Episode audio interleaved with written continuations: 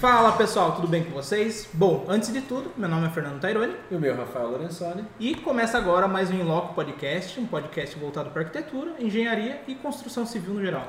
Lembrando que nós estamos em todas as redes de streaming, todas as redes de áudio e vídeo, né? Spotify, Deezer, é... como é que chama o do iPhone? Boa pergunta, do, da Apple, é, é. é. Podcast. É, podcast? Então, É, eles começaram, né? Podcast. aí, né? E lembrando que no nosso site tem a questão de, de apoio, né? Parte de apoio. Então, tanto para pessoa física quanto pessoa jurídica, tem lá as formas de apoio. Entra lá, dá uma conferidinha. Tem o QR Code hoje aqui. Tem, tem então que ter tem todo um QR dia. Code aqui em cima, só clicar o celular, colocar o celular e vai abrir direto lá na descrição. É, isso aí. Então, hoje a gente tem um, um outro grande convidado aqui, que é o Fábio Morello, né? Muito obrigado por você poder vir aqui conversar com a gente. E, cara, hoje eu acredito que vai ser um papo super interessante sobre. A gente estava conversando numa prévia, até começamos um pouquinho atrasado, mas ah, é normal. Então, se apresenta aí pro público, acho que muita gente já conhece você aí, mas fala um pouquinho do como que você entrou nessa área de arquitetura, o que, que você faz hoje em dia, para quem não conhece. Bem, é, legal. Boa noite, gente. Boa noite. Valeu, pessoal. Que massa. Adorei, adorei ser convidado para vir bater um papo com vocês aqui. Já estava atento já ao conteúdo de vocês. É, bem, eu sou Fábio Morello, sou arquiteto, sou arquiteto formado pela PUC de Campinas, me formei em 2004. É, tra- trabalhei um tempo em outras empresas, trabalhei em alguns outros escritórios e venho, venho trabalhando ah, como arquiteto no escritório próprio desde 2007, 2008, não lembro exatamente agora. É, gente, no mercado aqui, principalmente aqui na região de Sorocaba, fazemos projetos comerciais, residenciais, acho que é mais residencial, mas tem uma série de outros tipos de projetos, escola, clínica, escritório. Parte arquitetônica de praticamente tudo. praticamente tudo completo. É, também tenho um lado acadêmico, trabalho na Faculdade de Arquitetura aqui de Sorocaba, da Uniso, e trabalho como professor na, na Uhum. parte das disciplinas, disciplinas de projeto. Já, já estou na, na Uniso há 10 anos, acho. Ah, já é um- uma, uma carreira Já, na, já na acadêmica de já. patrimônio já. Já, já tô, tenho uma, um, um tempo interessante, acho que quase 10 anos. E, então é isso, tem esse, essa, essa questão acadêmica que eu acho Uhum. bem bacana, que me deixa, Aprende todo dia. nossa, o tempo todo, todo dia. Acho que melhora muito a qualidade, a minha rigidez em tentar fazer bons projetos. E o escritório, que é onde, daí, a parte mais comercial mesmo, e onde que eu aplico daí essas ideias. Bom, então vamos começar a falar sobre a parte do projeto arquitetônico, depois a gente vai tocando papo aí. Legal. Bom, da, da parte de arquitetura, qual que, vamos dizer, vamos, qual que é o seu estilo preferido? Não é? A gente sabe que às vezes, muitas vezes a gente tem que atender o cliente, mas às vezes acontece do cliente buscar a gente. Se você fosse falar, não, me buscam por isso, qual que é o principal motivo chegar até você? Cara, buscam por isso. Nem, não, não todos, tem gente que vem mais desapercebido, Uhum. mas é, o meu estilo, a parte. Eu, eu divido assim: tem um estilo meio gosto meu pessoal e tem um estilo meio que, que é o que mais produz no escritório, que, é o que a gente tenta é, produzir. Eu, o estilo principal eu gosto muito do rústico, mas não necessariamente o rústico naquele formato do arquétipo da casinha com o telhadinho Fazendinha. da fazenda. Ele é um rústico mais de materiais. As formas, muitas Uhum. vezes, elas vão para essas formas mais, mais simples, mais quadradas, mais é, retas. Mas eu gosto muito dessa questão do material rústico, do concreto, do tijolinho, Da forma natural deles. da pedra, do, do a gente falou, cimento queimado, essa própria lajota que vocês têm É. aqui também, eu gosto bastante. Tijolinho à vista. tijolinho à vista, por mais que a- a- as casas são totalmente contemporâneas, Sim. elas são geralmente muito tecnológicas. E o estilo que eu gosto muito de colocar, que eu explico isso para todos os clientes, que muitos buscam isso mesmo, é um estilo de alta eficiência para projeto. Então eu, eu, sofro muito, porque muitas vezes eu percebo que para dar uma estética eu poderia fazer uma viga dupla, faz um balanço para lá, faz um efeito para dar um, uma solução estética. E a gente tenta a, a casa mais simples possível, extremamente ortogonal, uma lógica estrutural bem marcada, tenta alinhar o máximo de paredes, fazer as vigas mais contínuas para que não tenha divisão. A ideia é o ser econômico, útil né, para a pessoa no dia a dia. Isso. E isso atrapalha pro dia a dia. Né? Não é que atrapalha, na verdade depende do contexto de quem está buscando você. Mas eu digo assim, atrapalha no- em- em- é, na questão do balanço que você falou. Tem gente que acha que ah, vou fazer o balanço e vai ficar o mesmo preço. Não, vai ficar muito mais Não, caro. Fica muito mais caro. Uhum. Se eu conseguir reduzir, fazer, fazer a Otimização, né? Otimizar ao máximo, fazer a planta, que ela consiga ter a mesma questão estética, a mesma questão de, de agrado ao ventilação, né? Exato, mas que eu Tecnicamente. consiga fazer isso com, com a questão estrutural, de materiais o mais reduzido possível, buscando alinhamento. Então as casas elas ficam muitas vezes muito com essa questão da forma muito simples, Uhum. mas é uma forma simples olhando em planta, olhando de baixo, vendo visualmente, é uma casa, a gente vai buscar ela ficar bonitona, contemporânea, legal. Um pouquinho dessa pegada de materiais mais rústicos, tentando evitar revestimentos ou formas é, a mais à toa para conseguir uma estética. A ideia é ser altamente funcional Uhum. tudo.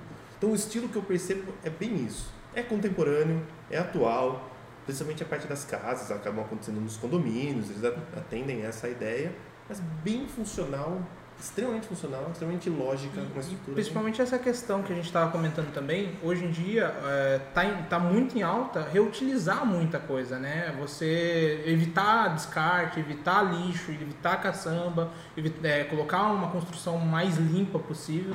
Então, na verdade, às vezes a gente acredita que é tipo o rústico é o passado, na verdade, talvez ele seja até o mais atual do que mais atual. do que é, é o, o atual contemporâneo, vamos dizer É assim. esse cuidado que eu tentei quando eu falei assim, eu vou falar rústico, mas vai parecer que é a casa da fazenda. É. tinha- E não necessariamente isso, é a casa altamente tecnológica. Sim.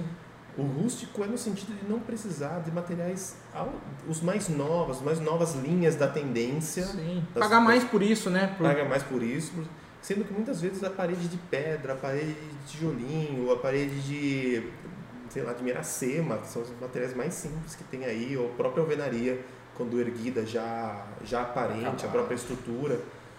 E, e conseguir com isso deixar esse projeto interessante, tão bonito quanto, Uhum. tão E confortável na quanto. teoria é mais, É. na teoria não, na prática é mais difícil do que você ter o valor infinito ali para você fazer um projeto. Eu acho que se tornaria muito mais fácil você principalmente pegar as últimas tendências do revestimento mais maluco que tem, da marca mais cara e Sendo encher bonito isso. ou feio, coloca lá. Coloca isso, a chance de ficar bonito é muito grande, né? Então, ou Às vezes, não- a, a- às vezes a, a pessoa acha bonito pelo valor, né, também. Não é verdade? que, que, mas que você mesmo, sim, esses revestimentos, principalmente os mais novos, a gente vai nas boutiques por aí, são lindos realmente. Sim. Só que são caros. Muitas vezes eu quero tentar achar uma forma, uma solução que dê uma estética tanto quanto. E daí, até mesmo com essa economia, se daí o cliente quiser utilizar em algum elemento, alguma coisa, lógico, não tem problema nenhum, nada contra. Mas eu tento buscar sempre o estilo principal, eu vejo isso. Eu tentar achar a solução da forma mais simples possível. Para que isso é uma cadeia muito grande, porque você vai até o peso da casa que vai, vai influenciar na fundação da casa, do É. projeto. Então é tentar fazer a coisa mais lógica, mais simples possível. É, E, e, com a- isso dá, dá estética. e essa questão agora, hoje, principalmente em São Paulo, né, não se tem espaço tanto para construção, se tem muito espaço para reforma.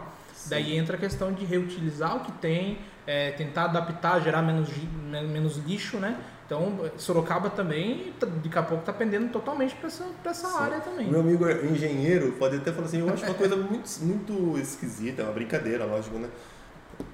Que a gente constrói para depois rasgar a construção toda para embutir as coisas. Existem tecnologias atuais, técnicas de alvenaria, A alvenaria blocos, estruturalmente já muda totalmente essa que, concepção. né? Você precisa já que cortar. você poderia, se, bem utilizado, você pode fazer para reduzir muito esse, esse tipo de coisa.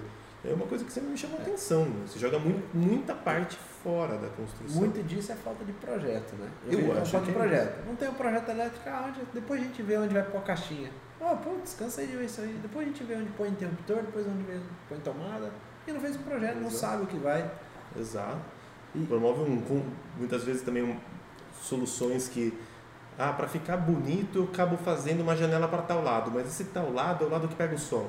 Daí fica quente pra caramba, daí você precisa colocar cortina, ar-condicionado. eficiência Até tem uma questão polêmica, eu acredito que seja polêmica. Você acha que no Brasil a gente perde.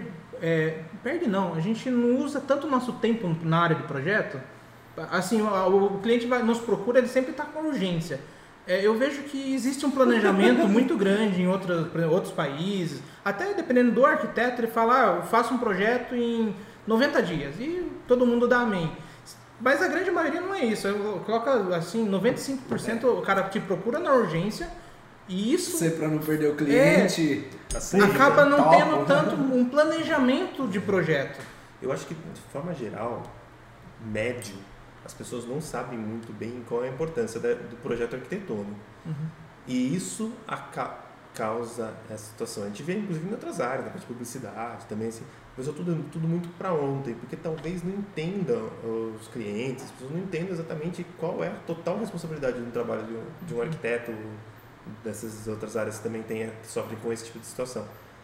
Realmente, não temos. E nós temos essa cultura de não, não, não necessariamente Deixa tudo para última hora. ser, é, não, não necessariamente todos é, é, entender um projeto completo. A gente, eu, eu ouço muito isso. Ah, me faz uma plantinha. Eu não faço uma plantinha. O projeto ele é pensado por um É aquela coisa, grande. né? Acha que é pastel. Chegou Exato. ali e sai pronto. A, a plantinha realmente é muito rápido, mas não é isso que a gente está querendo, não é isso? Tem todo um pensamento que vai desde estrutura de fundação, de sol, de vento, para poder sair uma plantinha. Mas as pessoas não entendem isso, não tem a, a- a gente não está acostumado com tudo isso ainda. É relativamente novo essa moda de arquiteto e tudo mais. Pra gente, você vai para a Argentina, já não, É. já sabem como funciona. Nós falamos isso aqui, acho que em um dos primeiros episódios, que foi a, a segregação do CREA e do CAL, né? Que aí o pessoal começou a entender realmente arquiteto, porque antes era tudo engenheiro, né? Sim, Ainda alguns engenheiro. engenheiros arrisca aí que a gente vê no mercado, ah, faz projeto, Não- Fica até meio atento, não, mas- não tem problema nenhum É. o engenheiro, por exemplo, fazer, fazer projeto arquitetônico. Mas projeto arquitetônico, o projeto arquitetônico, o arquiteto durante a sua formação, ele tem toda Sim, uma é preparação aí. para entender o espaço. Não é que ele não possa, mas é que talvez não Eu acho deva. que de repente se ele buscar um, né, tem gente que faz uma pós de É, projeto é. arquitetônico, Sim, não tem problema nenhum, mas exato. o, o cara que sai da faculdade falando que faz projeto arquitetônico, eu acho bem complicado, a não É. ser que ele teve experiência com uma empresa que trabalha com projeto arquitetônico e mesmo assim ele não está 100% É que Tem capacitado. uma série de questões, a gente constrói espaços de forma geral para o ser humano habitar. Então tem uma série de condições que, que, que torna aquele espaço melhor, mais agradável, mais funcional para aquela função. E isso tudo é treinado dura- do- durante a formação do arquiteto, a experiência dele. A da engenharia, o cara muitas vezes ele entende esse espaço porque ele também está numa sala de aula, está num apartamento que ele mora, então todo mundo sabe, consegue saber que a vista é melhor para lá, que o sol quando vem daqui não é tão legal, não sei o quê. Mas de forma geral ele não tem uma preparação científica, técnica para isso. Ele tem o básico ali, né? Ele não foi treinado para fazer aquilo ali. E a construção, que é muito confundido com o projeto, é erguer parede, laje e tudo mais, e o engenheiro tem essa habilidade, lógico. O arquiteto também tem, mas o engenheiro também tem. Então, muitas vezes, o espaço é confundido com construção. E a função dele pode ser que fique bom ou ruim de acordo com o projeto. Mesmo a construção sendo impecável, uma laje perfeita, um pilar, tem uma parede que não tem nada de, de errado. Ótimo, é uma edificação, é uma construção muito boa. Mas arquitetonicamente, se ela não está com uma ventilação, com uma iluminação, com- ela não é tão boa quanto. E acima de tudo, acho que ela tem que ser útil para quem vai utilizar também. Acho que parte dessa premissa, né? Exato, a função do projeto arquitetônico é isso. O- Uhum. O, ótimo projeto arquitetônico atende à função que ela, que ela tem, da melhor maneira possível, da forma mais sustentável, mais equilibrada possível. E isso em grande escala também, se for urba- urbanismo Exato. também, sai de, sei lá, um banco. Se ele estiver ali no meio do nada e não fazer sentido, não vai ser utilizado. Cara, isso é uma coisa, a parte urbanística, como você falou, que é a arquitetura também, é uma das que a gente percebe o impacto muito imediato, porque olha as nossas cidades, Sorocaba ainda é uma exceção, uma cidade bonita, mas de forma geral, ela é suja, ela é pesada, ela gera trânsito, ela não estimula as pessoas a caminharem a pé, ou ela É. não promove alta segurança. Calçadas tudo recuada. E a gente nem sabe o que é isso. Daí a gente faz Ou uma nem viagem. calçada tem, né? Porque tem degrau na calçada. árvore errada. É. Daí a gente pega e faz uma viagem, vai, sei lá, para os Estados Unidos ou para Europa e, e fica, a gente vai até lá e praticamente o que a gente faz quando estiver nesses lugares? Andar na cidade, vivenciar a cidade. A gente fica es- espantado com a cidade, como ela é linda. Você vai, sei lá, para qualquer cidade na Europa, você fica espantado tirando foto da cidade. Porque a cidade ela foi desenhada para ser agradável. E não só agradável, funcional, né? Porque as pessoas trabalham, as pessoas voltam para casa, as pessoas vão para o trabalho, é, tudo isso funciona, o transporte, tudo mais. E a gente não tem aqui. Mas você não acha que também. É, porque assim, a Europa né, vem de uma era medieval e tudo mais, elas foram adaptadas também conforme a população foi se desenvolvendo. Porque eu acredito que elas não nasceram assim, elas foram, a população foi se adaptando e conforme a população foi se adaptando, eles foram vendo a necessidade. Sim, mas a cultura do arquiteto, do planejador de cidades, é muito antigo já nesses lugares. A figura do arquiteto já existe há muito tempo nesses lugares. Antes de ter a nomenclatura como arquiteto. Até mesmo, uhum. até mesmo antes de ter a nomenclatura. E mesmo algumas referências mais, mais atuais, não sei se diria modernas, mas mais para cá, sei lá, de Paris, Barcelona, essas cidades, elas foram todas planejadas já para o bem-estar do espaço, tudo mais. Nos Estados Unidos também, Chicago, Nova York. Então acaba, acabam sendo exemplos que todo mundo que vive sabe da importância desse cara planejando esse espaço. E a gente não vem com essa É, cultura. mas acho que as cidades brasileiras foram com uma intenção diferente também, né? Foi para a intenção de uso do, do veículo, o uso. É, também teve essa questão. Mas, por exemplo, os Estados Unidos foi com carro, mas foi bem feito, né? Eu vou falar até uma coisa massa. A gente sempre tem um jeitinho brasileiro. Foi o que a gente falou do não aqui, É, por, por fora. Então o brasileiro tem esse jeitinho. Vocês comentarem, pô, calçada com degrau. Pô, eu moro na periferia da periferia, eu moro quase em Itu, no Cajuru. Então você chega lá, o pessoal já está invadindo calçada, ele aumenta com serralheria ali, pra porque fazer a bunda do carro. quando só a bunda, né? Às vezes ele sobe toda a fachada dele ali e joga tudo na frente. Então, pô, fica 50 Mas a centímetros. É ridículo A aquilo. pessoa resolveu o O dele. Exato. E tudo bem, o cara resolveu o dele. Se ele, se ele não tem nada pro lado de fora também resolvido, ele resolve o dele. Talvez se existisse já de antes, imagina, estou falando de 100 anos atrás, um plano para que tudo funcione de uma forma legal, o cara percebe que ele talvez não precise tanto do dele somente. Porque ele olha pro lado de fora, atende a ele também. É. Seja por um campinho, uma praça, o caminho dele pro trabalho. É uma Uma dessas ele nem carro né? tem, por causa Ah. que ele percebe que tem uma infraestrutura adequada para ele. Uhum. Lógico que a gente tá falando disso também vai englobar política, né? Porque eu acho que falta também uma fiscalização. É, Quantos condomínios hoje estão sendo lançados? Condomínios, vamos falar loteamento. Condomínio é uma regra à parte, é uma associação, tem uma norma Uhum. e tudo mais, o pessoal constrói certo. Mas pega um loteamento. Tem loteamentos que nem terminaram de construir, já tem gente construindo em Sim. cima do terreno, a loteadora não fala nada, porque para ela é dinheiro entrando. sim. A prefeitura, não sei porque, acho que também não fala nada, porque é, é imposto entrando, né, da, da- do loteamento, e aí ele começa. Começou errado, não vai terminar certo. Eu vejo assim que existem. A, a prefeitura ela funciona, até onde eu sei, é legal também, tem um plano diretor legal tudo mais. Se, se tá dentro da regra também, as coisas funcionam, funcionam relativamente bem. É que tem, tem muita coisa fora da regra também. É. A gente E às vezes num foge do controle também, Foge né? do controle, É. Então, num lugar que. De novo, nós estamos em Sorocaba, que é um dos melhores lugares. A gente pegar aqui é Itu, Campinas, São Paulo, tá cercado de coisas boas. Então a gente ainda acha ver Perto do interior também, num né? lugar bom ainda, É. né? Mas eu acho que muitos tem a ver com isso. De forma geral, no coletivo, a gente não está tão preocupado com essa parte comum, sabe? Então meio que isso vai deixando de lado e cada um vai resolvendo o seu. Cada um olha no seu 7 por 25 A infraestrutura não vai, 10 por é, 30 e- e, daí tem que dar um jeito. Mas eu acho que tem um pouco a ver com esse costume de saber que. A gente tá falando quando a gente começou a falar tipo, do arquiteto, é importante. Eu acho que tem um pouco a ver com isso, cara. Não, nós não temos a figura do arquiteto, a função do arquiteto bem, bem Definida, marcada né? pra gente, sabe? Os arquitetos talvez saibam, mas de forma geral as pessoas não. Então isso acaba deixando um pouco de lado e E só, acho que a última coisa de opinião referente a isso, que a gente entrou, é, eu falei aqui, antes, vamos falar isso aqui, e começou um papo totalmente diferente, mas Aleatório. é pra isso que serve a gente aqui.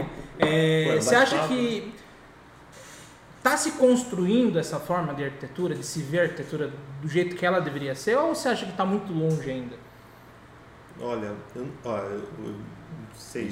Vou dar uma opinião. Não, é uma opinião. Vou dar uma opinião que eu tô pensando agora, Uhum. batendo papo É, a gente vocês. brinca aqui que a gente não. O que a gente fala aqui não é regra. É. Amanhã pode mudar Pode por mudar, vários exato. motivos. Acho que essa é a ideia mesmo desse, desse formato de bate-papo. Mas eu, eu fico pensando assim que às vezes eu vejo regiões ou situações em locais, em certos mundos dentro do nosso mundo que tá, tem um caminho legal, que está acontecendo, que tá, tem um pensamento legal, vários grupos interessantes que discutem arquitetura de forma...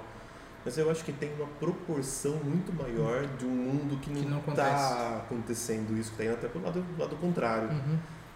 E, Felizmente, vai e formar daí bolhas, é aquela mas- questão, a referência ela não vira um potencial porque existe muita referência ruim, contrária, Isso. né? E para aquele grupo, para aquela referência, é, funciona. Uhum. Mas existe, eu acho que numa, numa proporção maior de uma área que não está não tá evidenciando isso tudo, não.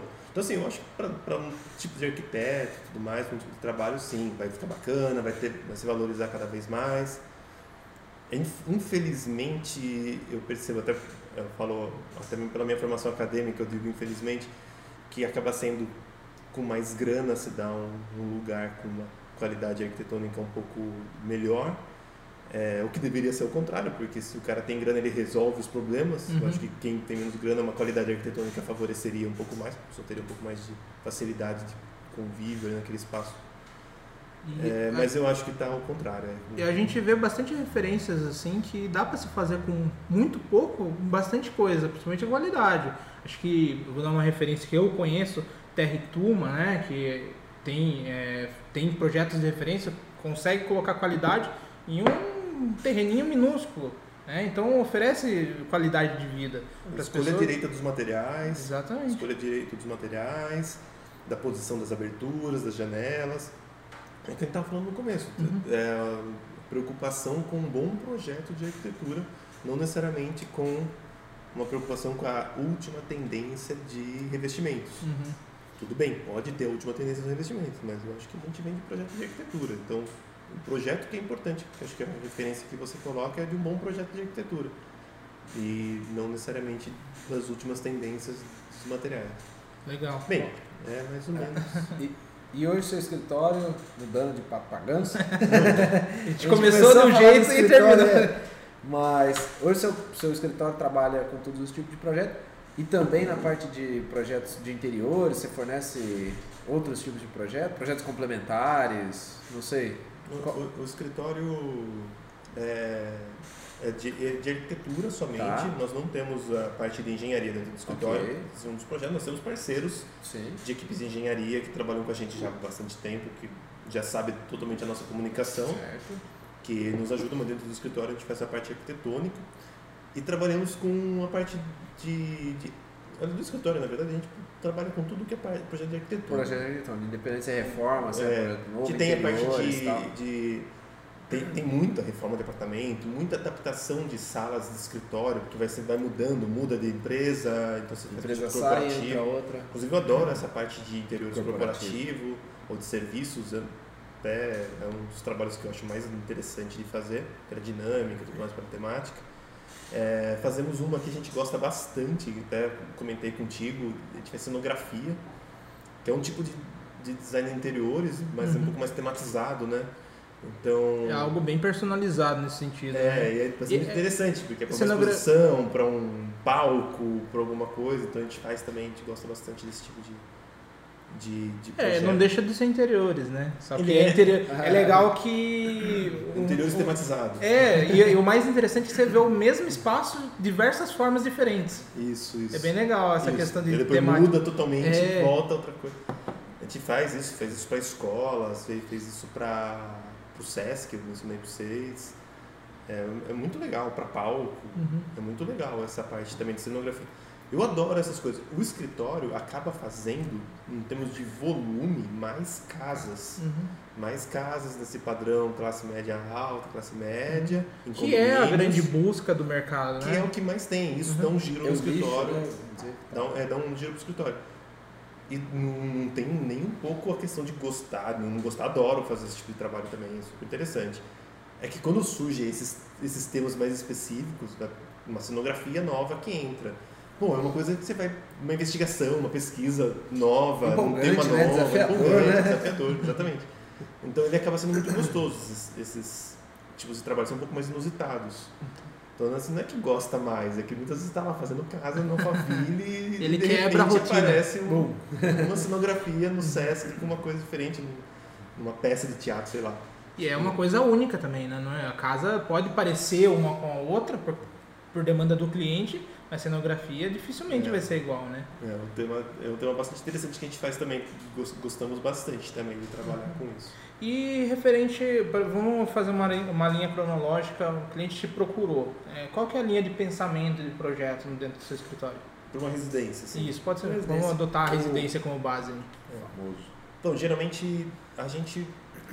Eu, eu, a nossa divulgação, eu até falo no escritório que a gente é meio... É, um pouco de fora dessa parte de comunicação que a gente Uhum. tem pouco desenvolvido a parte de logotipo, de marca. Eu tenho um Instagram, mas é, tá, tá bonito o Instagram agora. Uhum. Até nem o- quem tiver aí entra É, lá depois pra conhecer. Inclusive tá no descritivo desse Já tá, vídeo, tá? É, eu comecei a deixar ele entrou- bonitinho agora, Uhum. colocar os projetos e tal. Antes era um site, né? Que agora poucas pessoas entram em site. Mas eu percebo mais que os clientes eles surgem através dos contatos dos próprios Uhum. clientes. Entendi. Dificilmente boca alguém boca. liga à toa, porque entrou, já aconteceu, sim. Uhum. Mas é um- uma rede. Então por isso que a gente tem essa parte de marketing relativamente pouco desenvolvida, porque a gente percebe que o negócio vai funcionando. A gente até brinca no escritório que muitas vezes a gente não coloca placa, uma casa do Fazenda Imperial e não tem propaganda, sabe? um lugar super Uhum. legal. É. Então Faville não tinha não colocar placa, né? Coloca só o. Telefone. Então, porque a gente percebe que o negócio vem, a gente põe placa, assim. Calma. Às vezes, às vezes esquece. Mas é- vem mais pelas indicações. O cliente aparece lá. Geralmente eu, eu recebo ele no escritório, não gosto de conversar é, por telefone, passar preço, porque cada trabalho é um. Relativo essa questão de, de preço. Se o trabalho é mais difícil, mais complexo, ele tem um custo maior. E a gente explica toda a função, como que é, toda a parte de, de projeto e obra, explica tudo para ele como vai ser o universo dele diante desse enfrentamento de uma construção e passa valores e tal. Explica a nossa forma de trabalhar, que tem um pouco a ver com quando você perguntou a questão estilística, que a gente vai Uhum. buscar a máxima eficiência, a questão estrutural, vai mostrar nossas referências, para ver se a pessoa entende e gosta, geralmente gosta muito. Uhum. E autorizado o projeto, a gente começa a fazer ah, o projeto, começa a desenvolver, a gente Um briefing. trabalha é, faz o briefing junto com o cliente, Uhum. explica todo o programa que ele quer. A gente trabalha no escritório, uma coisa que eu gosto muito, a gente trabalha 100% com SketchUp, do começo ao fim. É, não- não- o pessoal não, não usa muito AutoCAD, essas coisas, Uhum. os outros escritórios geralmente tem. A gente optou por ser no SketchUp, a gente gosta muito disso aí. Eu, eu desenho muito à mão, mão. gosto de desenhar, mas é basicamente rabiscos para entender encaixes e formas, não para fazer planta. É um autoexplicativo, Ah, né? É, eu vou me explicando no desenho. Mas eu já saio o Até projeto. que você cria uma linha de. Vamos eu chamar de design aí, mas só para entender. É, porque daí você vai criando uma história do, do produto final que é a casa, né? Isso. Mas o projeto ele já sai em 3D. Então é muito interessante porque que ele já fica graficamente muito visual para o Uhum. cliente gostar. Muitas vezes eu percebo que assim, a maquete virtual a gente, eu faço para projeto. Eu aproveito e apresento. Isso é uma Entendi. coisa até que eu falo para os alunos na faculdade. Não use a maquete. Totalmente visual. Não usa maquete para, para só visual, Uhum. usa para projetar. E desse 3D tira planta, corte, fachada, tudo mais. Então eu consigo fazer cortes diversos e plantas de todos os tipos. Tá? Faço bem feitinho, Uhum. tem uma, uma boa habilidade ali no, nesse software.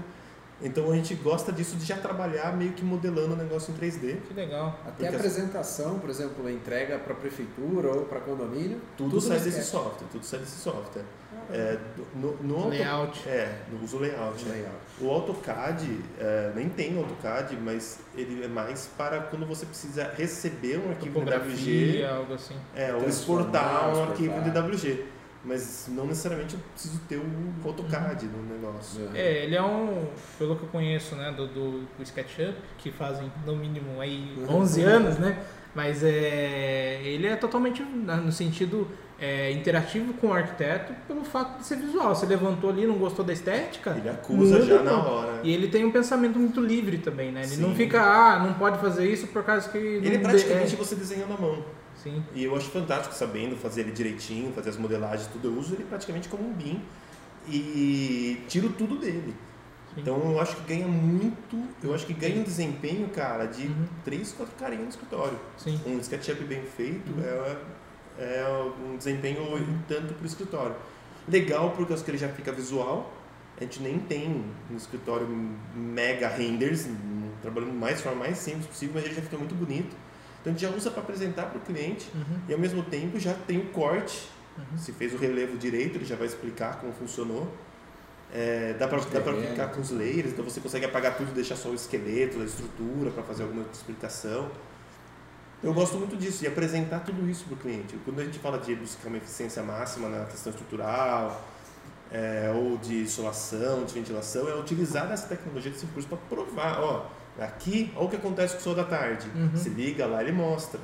Então a gente vai. A, gente- a brincadeira com o cliente é utilizar um próprio 3D não só para mostrar a fachada, por mais que os clientes, de forma geral, se encantam com a Com a fachada, fachada.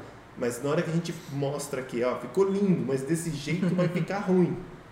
Mas se eu fizer isso, ele resolve. É que muitas vezes o cliente vem com uma ideia meio que formada, que ele acha que para ele vai ser melhor, nem, nem sempre é o melhor, a melhor solução, né? Exato. E a gente, o nosso papel é orientar Não, mostrando no desenho, né? Eu assim, ó, tá lindo o que você está falando, concordo. Na Noruega isso aqui fica maravilhoso. É, exatamente. Mas com o sol de janeiro às três da tarde vai ser insuportável o ambiente interno. Uhum. Olha, a pessoa lembra do calor e olha e vê. É, realmente. Então eu gosto muito desse recurso. É, é mini aulinhas cada apresentação, Uhum. explicando as coisas todas. Que legal. Então é esse, o- esse é o método E, de. e hoje o, o projeto parte tudo de você ou você tem uma equipe ali que inicia o, pro- o projeto ou você inicia o projeto e vai passando Ah, para a tem, equipe? Tem, tem uma equipe.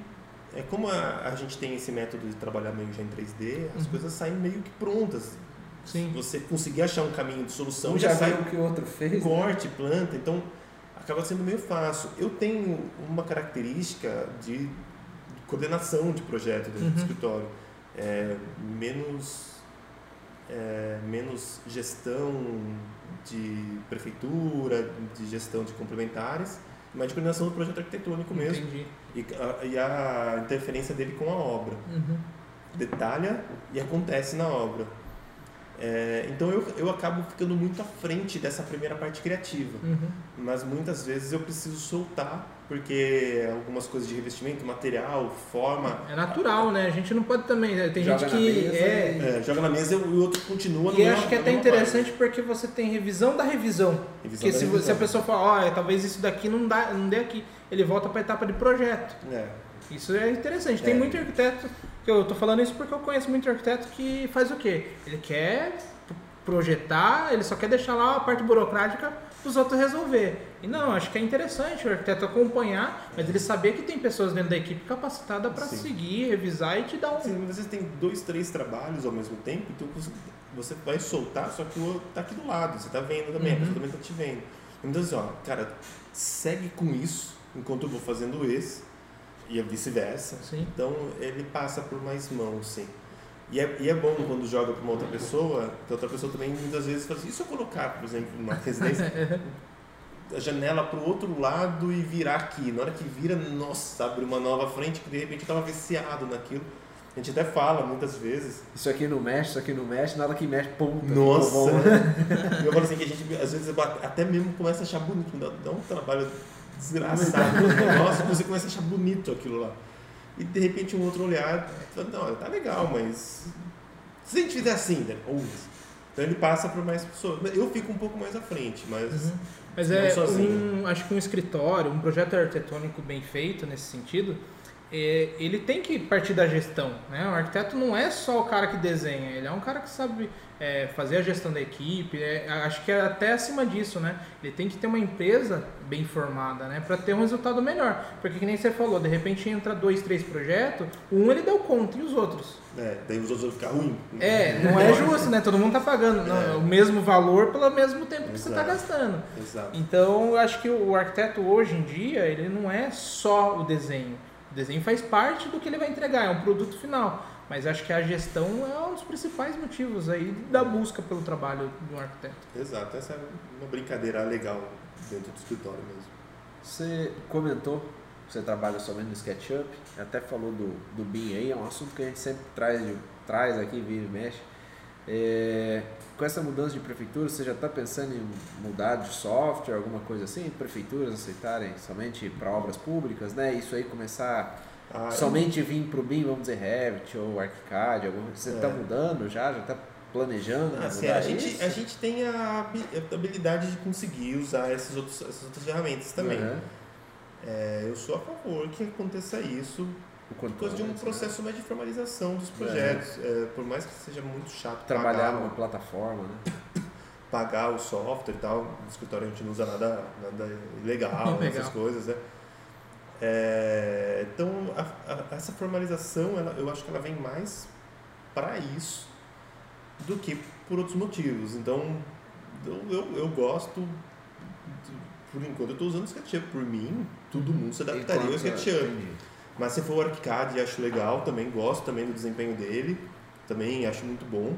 Mas o escritório hoje tem a- o software, a ferramenta SketchUp. Mas se precisar, por causa de obras públicas e tal, a gente migraria. A gente estava pensando, quando foi o SketchUp, ficou entre o SketchUp e o ArchiCAD. A gente foi pro SketchUp por causa do- da velocidade e tudo mais, blocos. ah, Acesso às coisas fica mais fácil, né? o Revit, eu já né? acho ele, não falando mal, mas ele é Auto- Autodesk, é um Uhum. super software, né? super marca. Mas eu achei ele já um software muito, muito sofisticado. Talvez se fosse fazer um estádio de futebol, ou um complexo de torres, o Revit eu acho que vai mais. Eu, eu percebo que o Sketch, até mesmo o ArchiCAD, o ArchiCAD, o Sketch menos ainda. Ele chega uma hora que o arquivo fica muito pesado para dar a É, mesma eu sofisticação. tava esperando só você falar isso mesmo, que daí eu aproveito e já dou uma bomba aí. Gancho, né? O É, gancho. O- eu tenho algumas informações, trabalho quase 11 anos no mercado, acaba tendo muita informação interna. A gente trouxe o Gui Félix aqui, que trabalha na empresa da Lumion, por exemplo. Enfim, conversando com essas pessoas e testando também a versão 21, se começou a debater um assunto. Pra você ter uma ideia, hoje, só você fez lá um arquivo no 2020, o sketch de 2020. Ele tem um peso. Só de você abrir e salvar no 21, ele corta pela metade o peso do arquivo. E qual que é a ideia disso, né? Eh, eh, Começou, por que, que, faz sentido? Se até agora o arquivo ele tinha seu peso e tal, e eh, você só abrir e salvar ele joga pela metade. Eles estão otimizando o software para ele se tornar BIM. Sim. Totalmente. Ele Ele já tem uma discussão, já, eh, já, que- existe essa discussão de que o plugin que permite que o sketch seja BIM. Exato. Só que eu acho, até pela mudança de característica, o novo SketchUp, ele é, o logo é azul, não é mais vermelhinho do jeito que era, é, eu vejo que a empresa vai investir nesse nicho. É, que é o caminho, né? Sofisticou o computador, Sim. eles conseguiram fazer um software melhor. Exatamente. Então o que se conversa muito internamente aí, de que nos próximos sketches aí vai vir mais ferramentas internas dentro dele mesmo, é, que vai partir mais para esse lado BIM, com layout, com já se faz muita coisa. Mas o que faltava do SketchUp é principalmente, nem você falou, os arquivos grandes que, traz uma limitação de Sim. projeto. Para a escala de trabalho que o meu escritório geralmente trabalha, ele dá conta, Dá vai que vai, fica uns arquivos pesados, mas nós temos computadores bons e vai Uhum, que vai.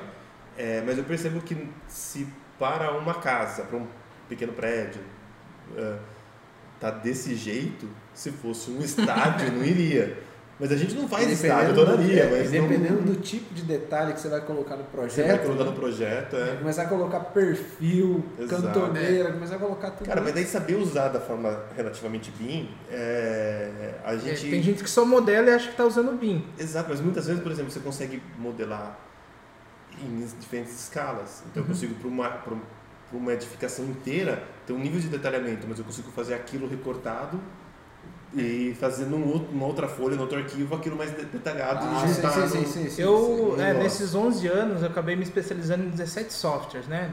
São os que eu sou especialista.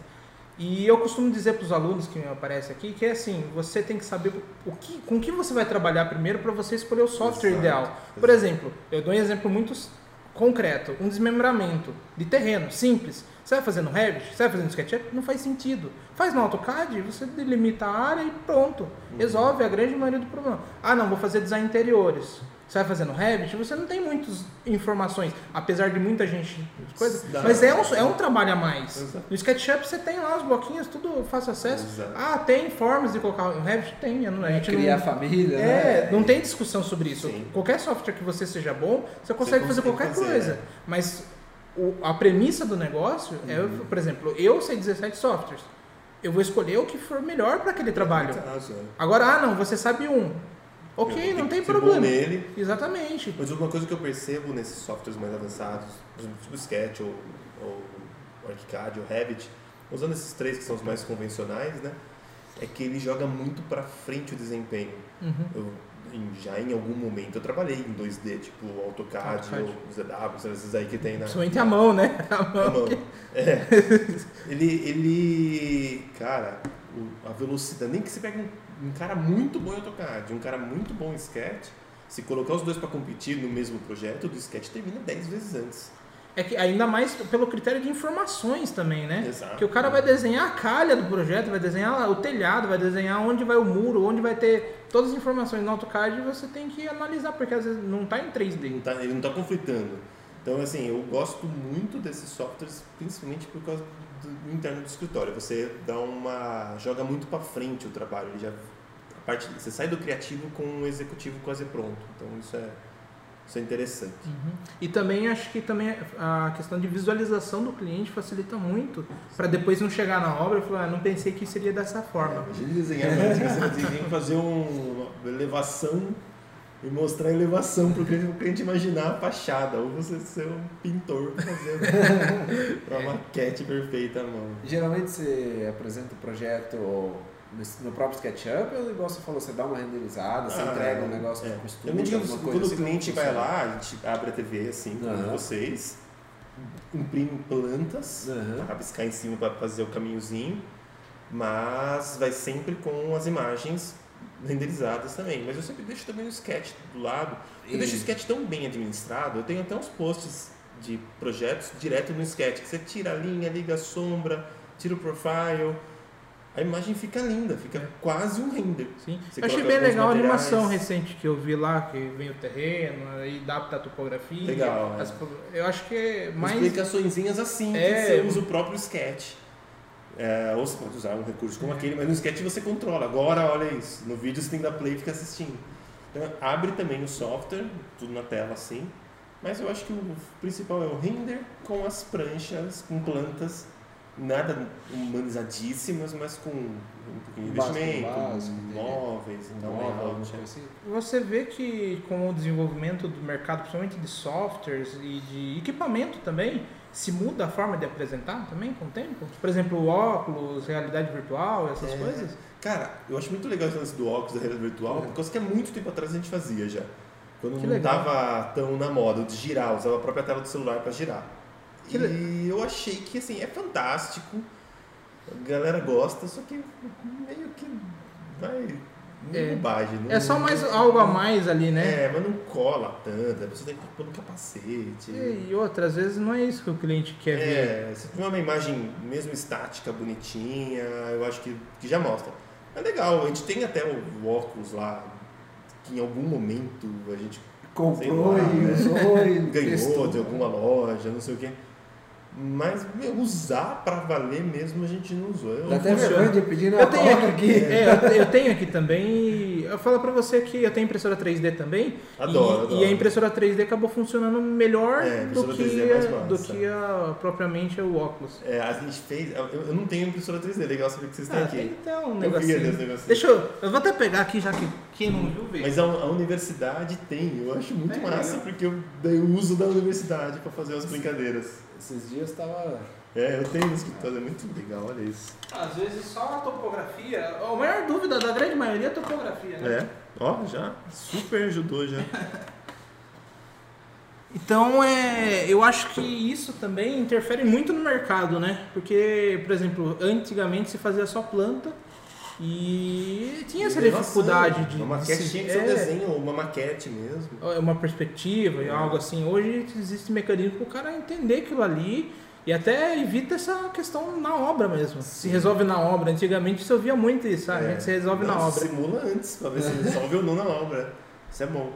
Mas a- o negócio da maquete 3D eu também gosto, cara. Acho- quando a gente comprou lá na universidade, tinha que testar, eu fiquei vidrado com, com isso. Eu acho muito, muito legal mesmo. E você acha que isso faz parte do arquiteto também, se atualizar com o mercado nesse sentido de tecnologia? Ou você acha que não interfere no que o arquiteto, a Eu função acho, do eu arquiteto? acho que interfere, talvez seja uma opinião minha, Uhum. não sei se é uma verdade absoluta, mas eu acho que a gente trabalha com tendência, trabalha com qualidade, de espaço, de, de algumas coisas.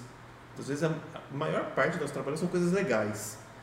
E eu acho que faz parte um pouco a, essa. A gente gosta de tecnologia, né? Quem não gosta de um smartphone Na legal, vive um computador né? legal. Né? né? Então eu acho que se, o- se o cara já não gosta disso, como que ele vai fazer pra mim uma sala sei lá, de uma casa massa, bem bacana. Uma sala de cinema Uma que tem cinema. um som que tem isso, É, cara, tudo controlando o tablet. Hoje em dia, por que, que eu não vou querer acender ou apagar a luz pelo celular ou, ou, sei lá, fazer projeções? E aquela questão, que né, as- bem atento, sim. As coisas hoje, que nem entrando na parte de sustentabilidade, é você chegar e falar, ó, tenho isso daqui, você vai investir um valor agora, mas você vai gerar economia, vai te gerar benefícios, Sim. qualidade de vida. Sim. O cara, ele só não opta por ali se ele não conseguir pagar no momento, mas provavelmente ele É. vai, uma hora ele vai colocar. Tá, de repente não precisa. É que talvez assim, tinha aquela imagem um pouco mais antiga, aquele futuro de antigamente, das tecnologias geringoncentas que não funcionavam, ou que quebravam, ou que dava trabalho. Hoje em dia é tão simples. Por exemplo, esse negócio de, por exemplo, a super bobagem, vai ligar e acender a luz pelo celular. Cara, tá aqui, liga na hora, você aperta o botão, acende. Não, um apaga, exemplo é aqui, rápido. eu tô trocando as câmeras, as câmeras que o pessoal tá vendo aí, pelo celular. E não é nada demais. É, não tem cabo, não tem nada. É um celular simples que eu usei só pra apertar o botão. Exato. Mas acho que há um tempo atrás essas coisas enroscavam, não tava tão redondinho. Agora não, agora é tudo fácil, você já baixa aplicativo. Hoje tem, a gente comentou aqui no, no vídeo com automação, Alexa, né? Alexa agora coloca tudo, cara. Bota lá, amigo, é isso aí. A gente foi pedir um orçamento até de um colega que faz os complementares e tal. E ele veio com esse lance da Alexa pro cliente e o cliente tava com- com certa Receio, Receio. talvez, né? E o cara até que adora essas coisas por isso até que a gente foi atrás.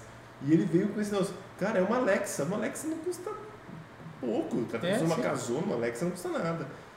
E a Alexa realmente resolve. Agora, se você nem sabe que isso existe, você não pode nem oferecer um negócio desse. Então, é, acho que é Faz importante parte da saber. atualização.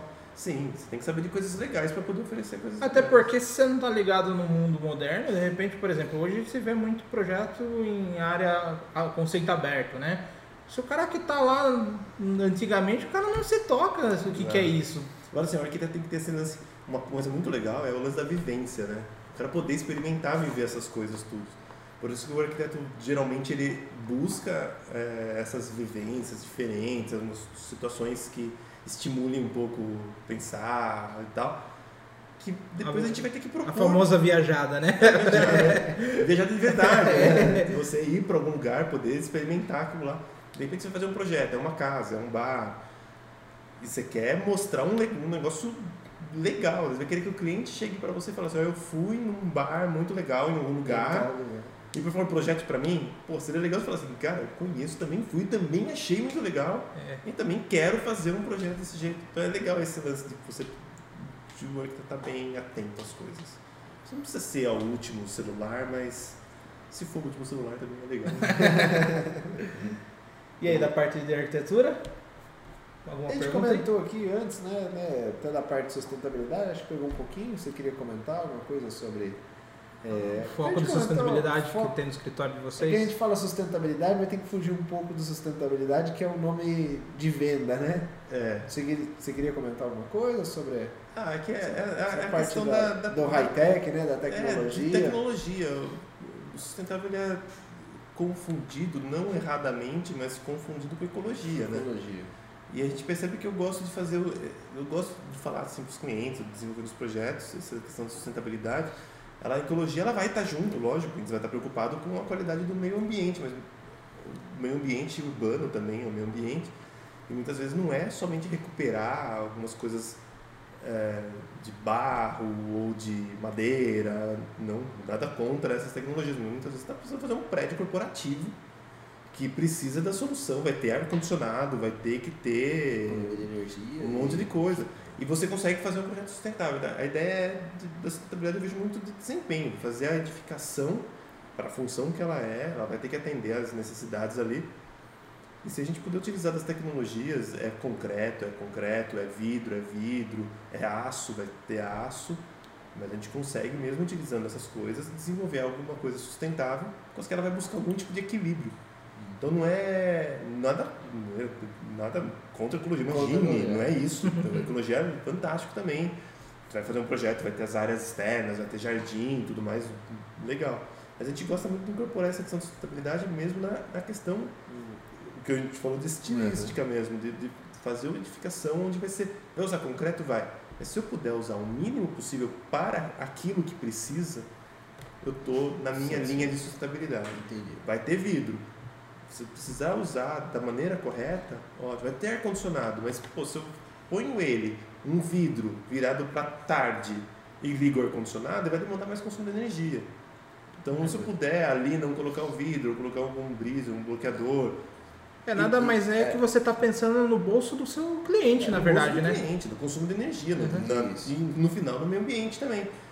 O ar-condicionado funcionando contra, lutando contra uma coisa É um que poderia errado. ser um projeto errado. É, na verdade, é uma, é uma solução que foi achada depois É, né, você está ficou- corrigindo Ficou algo. insustentável, É. bem insalubre ficar dentro, daí você um ar-condicionado. Você ar-condicionado vai ter que ligar no talo, consumir uma super energia.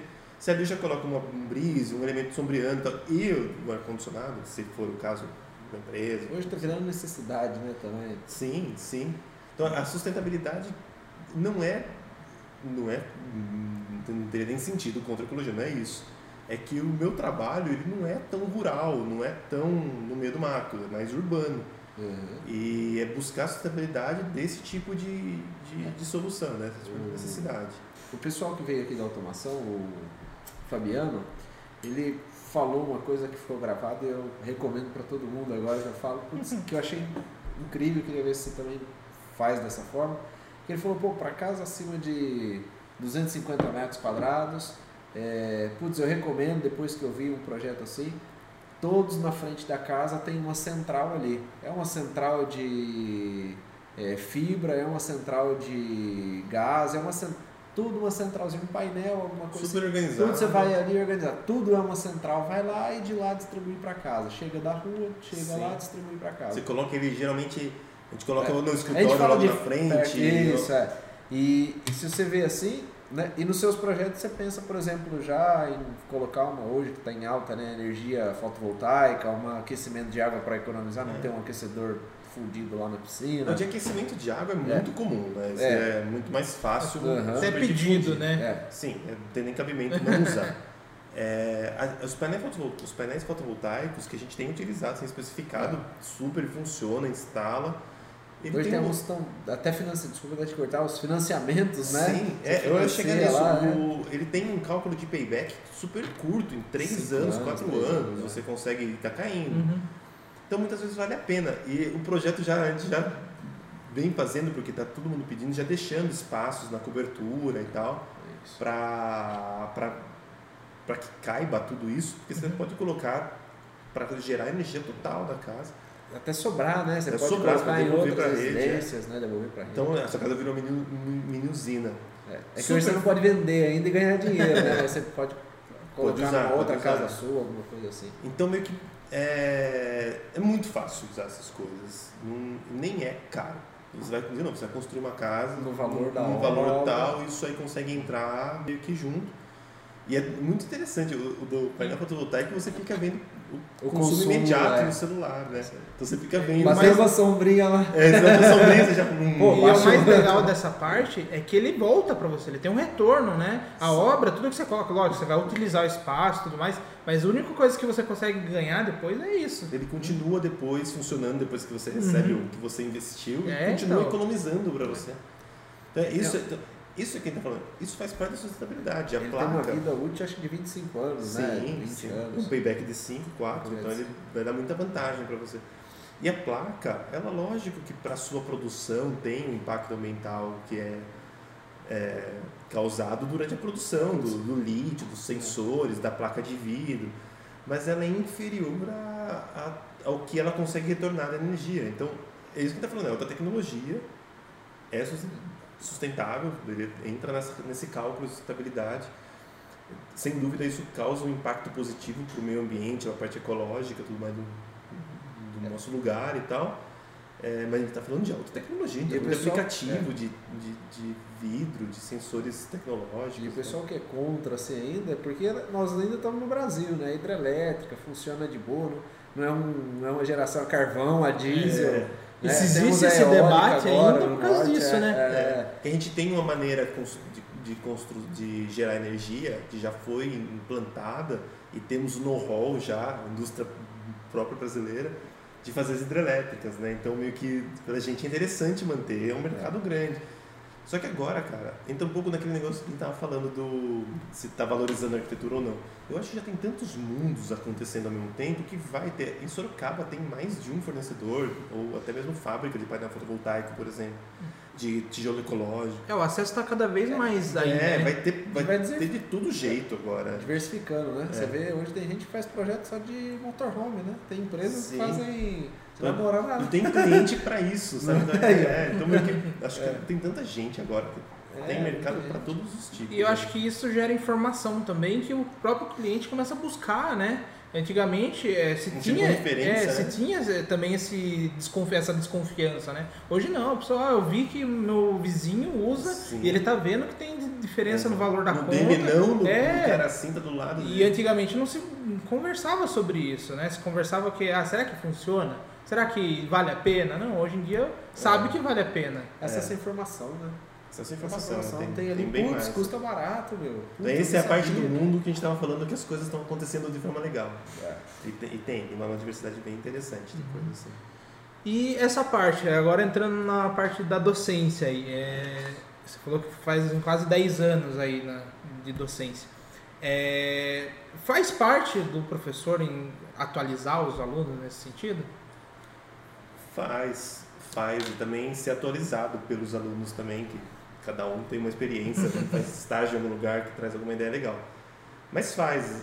A, a minha disciplina é de projeto. Uhum. Projeto é projeto e ela vai receber as tecnologias todas.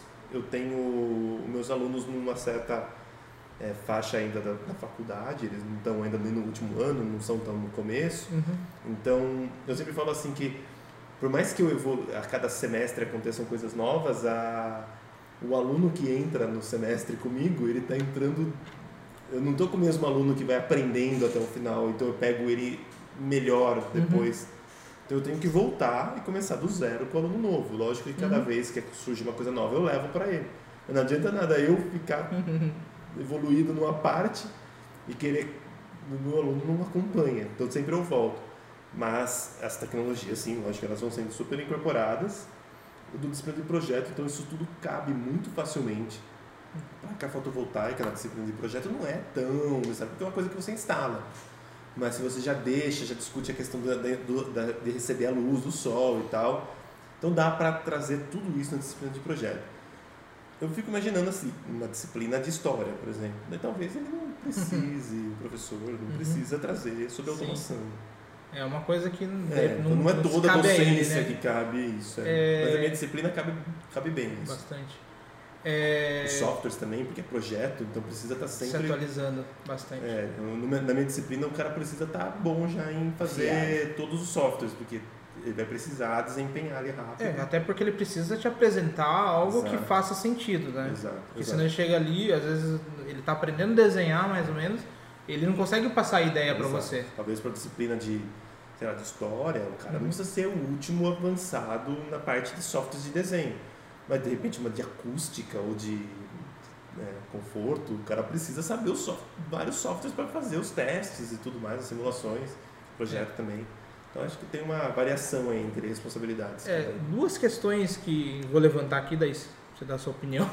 É, a primeira, a primeira é, muitos alunos me falam, eu, eu entendo porquê, mas acho que seria bom você que está dentro falar, é, que não se faz tanta, tanto projeto de casa dentro da faculdade, se faz muito pouco, que é mais projetos, apesar de fazer, mas são projetos de grandes escalas. Eu até entendo porquê, mas acho que seria bom você comentar. E a segunda é, deixa eu lembrar o que eu ia falar, fugiu. Respo- Fala da primeira, eu já lembro da segunda. É, cara, às vezes eu também, também penso, isso é uma discussão constante na faculdade, não é, não é. Não tem ninguém defendendo um lado ou outro. Uhum. Mas realmente, às vezes as, as escalas elas crescem muito, mas, igual você falou assim, eu entendo, é por causa que a gente passa por todas as escalas. Uhum. E Senão não dá tempo de passar não também. dá tempo também. E, e É, eu só fui vai- entender quando eu comecei a ensinar. É. Porque se você percebe que cada um tem um time e você não consegue adivinhar em que ramo que a pessoa vai entrar É que, depois. Por exemplo, assim, a faculdade não é uma faculdade de design de casas, é uma faculdade de arquitetura, então É. ela precisa discutir urbanismo, Conceito, discutir né? conceito, precisa discutir. é, sociedade. É, e quanto mais amplo for a experiência dela, melhor. Isso, vai fazer um, Uhum. por exemplo, sei lá, um terminal de ônibus.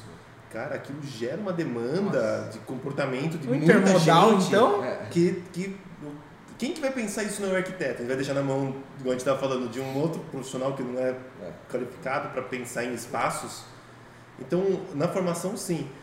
Mas é que sim, dá vontade muitas vezes de pegar um aluno que já está bom, já mais para o final da faculdade, e provocar ele para fazer um projeto Desafiar. menor, mas dele fazer também até o último parafuso no executivo. E ele tem essa liberdade, por exemplo, no TFG. O cara, no, trabalho final, ele, se ele quiser fazer uma casa, ele pode. É que daí o aluno, ele já, na hora, ele fala, ah, não, já vou fazer um conjunto de alguma coisa. é, ele escola." tenta um desafio maior, Mas, né? Maior, é. Mas assim, eu, eu gostaria de, de, de Uhum. ver também. uma- uma- igual a minha disciplina, eu faço projeto 4, projeto 5 geralmente. Uhum. Edificação de habitação de interesse social e edificação de, habita- de edificação comercial. No quarto, quinto semestre, os alunos já estão bons, Uhum. mas ainda eles têm algumas dificuldades de software, algumas É, dificuldades ainda de Porque projeto. é natural também, né? E, eu- e é interessante quando eu pego essa, essa mesma turma no TFG, Já é outro que pensamento. daí o cara tá voando, adora, tá É. já avançado em Revit, Eu em te- software. e tudo Até mais. lembrei a segunda questão que entra nisso daí também, que é, você acha que a faculdade prepara muito, muito pouco, né? Um pouco o profissional, todo mundo aqui fora, né? prefeitura, É burocracia. Você acha que prepara muito, se prepara muito pouco? Falta, na verdade, né? Preparar para o mercado de trabalho, eu acho. Ah, eu acho que é. Que, que é o que a gente está falando assim, É. quantas pessoas hoje formadas vão ter oportunidade de fazer um projeto de um BRT aqui em Sorocaba, de um intermodal, o que vai acontecer? Licitação, puf, mão da empresa aí, o arquiteto da empresa lá E que se vira e faz o que der. É árvore, é ônibus batendo em árvore aí, porque não tem espaço, não consegue fazer curva. Esse é, um esse problema. foda mesmo. Mas eu acho que o Fernando, nesse gancho que vocês falaram aí, é, falta preparar o, o cara para o mercado de trabalho. Pô, é assim que se aprova um projeto Mas não residencial, é, eu vou complementar, não é só de arquitetura. Não, eu acho é que é todos. isso. Medicina, é o cara sai o clínico medicina- geral. É, medicina o cara vai fazer residência, velho. É, não, sim, mas mesmo. é, É. Mas o cara é um clínico geral Ah, ainda. mas ele vai fazer residência, Entendeu? ele vai ficar lá olhando o cara fazer Eu fico, eu, cirurgia. eu- eu fico A assim, gente se fode, tá aí no mercado e já era. É É, o- eu fico pensando assim, cara, na verdade. É, de novo, é uma coisa que eu tô pensando aqui agora. Mas o, eu vejo assim, tem bastante aluno, né? Incrível como tem meia dúzia que pega tudo isso muito fácil. Porque a parte de aprovar na prefeitura, me desculpa, você não precisa de uma formação de faculdade para É aprender. chegar lá, sentar e falar como é que Como faz. que faz? É Então, se o cara estiver preparado para ser um pouco mais inteligente, ele consegue ali rapidinho, rapidinho resolver essas coisas. Que é o, é o lado mais fácil de É, se resolver, é mais né? fácil de resolver. O mais difícil é o projeto, que ele não resolve. parte de venda, né? De venda do projeto. Como é que você vende É. seu projeto? Como é Eu Então, perguntei muitas isso vezes eu porque. fico pensando, será que isso realmente é a função, será, da faculdade? Porque, por exemplo, a gente até fez agora um curso da Sebrae, que a faculdade lá liberou pra gente. Eu, eu- pô, eu sou arquiteto, é um curso que não foi obrigatório, nada, eu fui Talvez fiz, alguma coisa. É. e que não tem nada a ver com a faculdade, foi um curso Uhum. totalmente à parte no qual eu percebi Horas O meu mercado, coisa exato. Assim, é. que é muito legal. Mesma coisa vale para essa parte de aprovação. Tem Uhum. um curso que eu sei que ensina isso. E é um curso de quatro horas, sei lá. Custa 150 E reais. se o cara for na prefeitura e perguntar a Ele dúvida dele, ele resolve. precisaria desse curso. Uhum. Então, muitas vezes eu penso assim, talvez, eu acho que a faculdade devia focar bem em fazer ele ser um ser humano interessado nesse assunto. Mas de certa forma, você não Porque- acha que dava pra dar uma pincelada? Pelo menos o pessoal que tá ali. Porque assim, a primeira pergunta será que do não dá, cliente. cara? Tem é, disciplina que fala disso. Então, a maior. Eu tô Não, falando não. porque eu não tive, né? E eu vejo que muita gente não Orçamento, teve. Sabe? É, fazer um tem- orçamento legal. tem- é, É, não, orçamento, técnica. planilha, mas também depende do, do professor também, É, né? também, tem E da, e da turma. da turma, do Uma, momento. uma vezes aquele proposta cara- técnica legal, né? Mas, mas, mas tem uma disciplina que fala sobre mercado Uhum. de empreendedorismo, tem uma disciplina que fala sobre partes É. legais. tem- Legal. Só que sabe o que é? É aquela disciplina que você tá O cara foi fumar uma Você tá pensando em outras coisas, né? você tá ferrado no projeto, ferrado com o estágio, ferrado não sei o que, entre aspas, Puta, vou lá bater, vou lá bater presença bater e sair fora. é. É. Porque eu sempre falo assim, você tem meia dúzia, de- tem 50 alunos, seis que saiu pegando tudo isso, é porque o conteúdo foi dado. Uhum. Mas Os outros talvez não, não, não focaram, não deram devido valor naquele Uhum. momento. Eu, quando eu fiz faculdade, eu não dei valor nenhum em nada disso. Fui pegar tudo depois, daí ficava falando, ah, eu não, não aprendi isso. Só que, cara, foi falado, eu que não tinha maturidade na época, eu não precisei, porque eu estava fazendo um tipo de trabalho que não demandava aquilo. Uhum. Mas eu acho que é, a faculdade já fala um pouco o suficiente pro cara, mas um o mundo, cara buscar. é, mas um mundo todo mais preparado, que já vem de base, mais Uhum. preparado, tornaria o cara mais fácil para aprender isso tudo. Tá, mas então acho que eu vou até reformular a questão. Você acha que de forma geral a arquitetura ela não tá um pouco des- a, a formação de arquitetura ela tá ficando um pouquinho para trás do que o mundo pede hoje? Olha, existe tanta discussão em, cima do, do ensino de arquitetura, Uhum. tão. Eu até onde eu, eu frequento essa discussão, até, É. até onde eu não frequento Estou falando isso porque, por onde eu- exemplo, a escola da cidade de São Paulo são seis anos. é, Não estou falando que deveria ser seis anos. a PUC, quando eu fiz, era integral cinco anos. É, então. Hoje aí- dia, é um Aí que levanta-se o debate, né? Porque É. tem alguns que fazem seis, tem É. alguns que se faz em cinco. Mas a discussão é tão ampla porque é o seguinte, que, que a gente está formando? O arquiteto, se você pegar o arquiteto mais filosoficamente falando, é o cara que discute todos os espaços, as, a- Do micro ao macro. Isso, do comportamento conceitos, humano né? e sociedade, sabe? Uma coisa que, de uma profundidade extremamente Então, é quase uma Louca. psicologia urbana. Mas uma psicologia, exato, uma sociologia, né? É. A gente está formando esse arquiteto ou a gente está formando um cara que vai trabalhar constru- construindo casa em condomínio ou fazendo, de repente, interiores de apartamentos de construtora? 45 metros quadrados. Cara, assim, mas, mano, Cara, a gente está formando arquiteto, talvez a gente precise ainda manter essa filosofia que tem cara de um pouco ultrapassada. Se a gente vai. Agora, como medir isso? Como sofisticar? Ô, são muitos alunos, cara. Nem todo mundo vem com as mesmas experiências de vida para dentro daquilo lá. Então, esses equilíbrios todos são muito complexos, Uhum. muito difíceis de, de equilibrar. Não adianta você melhorar muito num lado, tipo assim, da escola da escola da cidade. Cara, a escola da cidade é voltada para um público bastante seleto, Sim. né? Uhum. Então ele, ele consegue nichar. Mas de repente a PUC, as outras universidades, a Uniso, NIP, sei lá o que, ela é um pouco mais ampla. Ela Sim. consegue nichar já. Que são todo mundo interessado em arquitetura. Uhum. Mas não consegue ser tão nichado quanto uma escola da cidade. Então meio que. ele- eu acho que avança e desavança, cara. É muito difícil. Eu sei que a gente tem bastante Eu acho que até a questão de fazer. referências atrapalha muito, né? Que gente- eu não sei se a gente estava conversando, acho que em off a gente estava falando, que a gente não tem muita referência atual brasileira que Olha. fale assim, nossa, o cara reformulou a forma de se pensar arquitetura. Exato. A gente tá aqui em Sorocaba, vamos dizer, a gente cresceu aqui, vive aqui, vai no Centrinho, vai Uhum. na Braguinha, vai no Guatemi. Cara, a gente não experimentou o que é viver numa cidade onde o transporte público é de extrema eficiência. E aqui ainda nós temos vários parques, né? Linha verde. Não, de novo, aqui é né? legal. aqui é legal, né? Mas, por exemplo, o que, que é a experiência de, de vivência numa cidade, sei lá, como Amsterdã, por exemplo? Que é extremamente compacta, densa, transporte público maravilhoso e nem cabe carro. Sabe? Então, A gente não sabe o que é viver num, num lugar desse. Então é difícil pedir para alguém propor um- uma solução onde se abandone o carro. Você acha que a, a questão de. Bom, o, o ser humano, a gente falou da, da sociologia e tal. é, se a gente mudar drasticamente, você acha que a gente gera mais problemas ou mais soluções? Pela cultura, falando É. culturalmente. Por exemplo, do nada, eu vim aqui, o centro fecha tudo, agora só se anda a pé. Você acha que a gente gera mais problema ou mais soluções hoje? Cara, ó, cara tá- é, desculpa ele tá se enfiando no negócio aqui. Eu, eu acho que a gente vai assim, eu não sei se fechar tudo é a melhor solução. Vamos Uhum. considerar que Não, lá, é, a Noruega é tudo, algo, tudo, é. tudo calçadão e é melhor. Isso, isso. Porque Eu às vezes que o pessoal vai lá na Europa e fala, ah, eu quero trazer isso daqui pra minha cidade. Exato. E nem sempre. É, que faz uma temperatura diferente, né? Tem umas coisas diferentes. Mas eu, eu acho que assim, pensando numa intervenção teórica que é identificada como positivo, mas que não existe aqui ainda, eu acho que no começo causa estranheza e depois se adapta e interpreta como positivo. Até é utilizado isso até mesmo na questão dos calçadões, né? Uhum. Quando eh, começaram a desenvolver essas coisas já nessa- na cidade moderna, eh, as pessoas meio que ficavam desconfortáveis, porque ia tirar o carro da frente. Ia tirar a facilidade que pra ela era, para né? ela e depois ela percebeu que aquilo trouxe uma vitalidade, que trouxe muito mais gente para lá e, consumo daquela loja, naquele estabelecimento aumentou.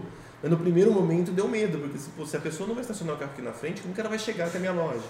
É. Então meio que é, eu acho que ela vem no começo um pouco mais assustadoramente, e depois as Eu pessoas até acostumam. levantei essa questão justamente, é, justamente porque eu fico pensando na pele de um prefeito ou um governador, ele implantar isso e ser duramente criticado. E só depois de dois mandatos vier um ponto Isso. positivo disso. Então, talvez, né, deveria existir mais gestões que tivessem um arquiteto, um engenheiro, que ele ficasse pelo menos fixo ou com uma equipe ali, pelo menos por dois mandatos ali. Porque isso ia fazer sentido passar pra frente. Eu, eu tenho ali na faculdade, não só na faculdade, tenho alguns colegas, eu tenho, sei, tem um colega meu que veio aqui, inclusive o Thiago, Thiago.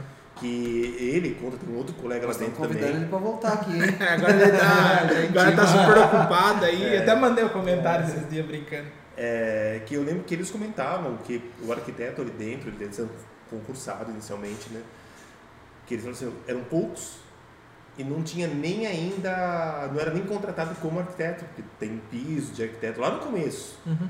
Eu não lembro exatamente muitos detalhes, não era a minha área, mas eu lembro que de, de, de ser alguma coisa assim. Hoje já tem mais arquitetos, já tem mais arquitetos trabalhando como arquitetos, que são concursados. Eles não vão ser trocados com trocas de gestões e tal. É.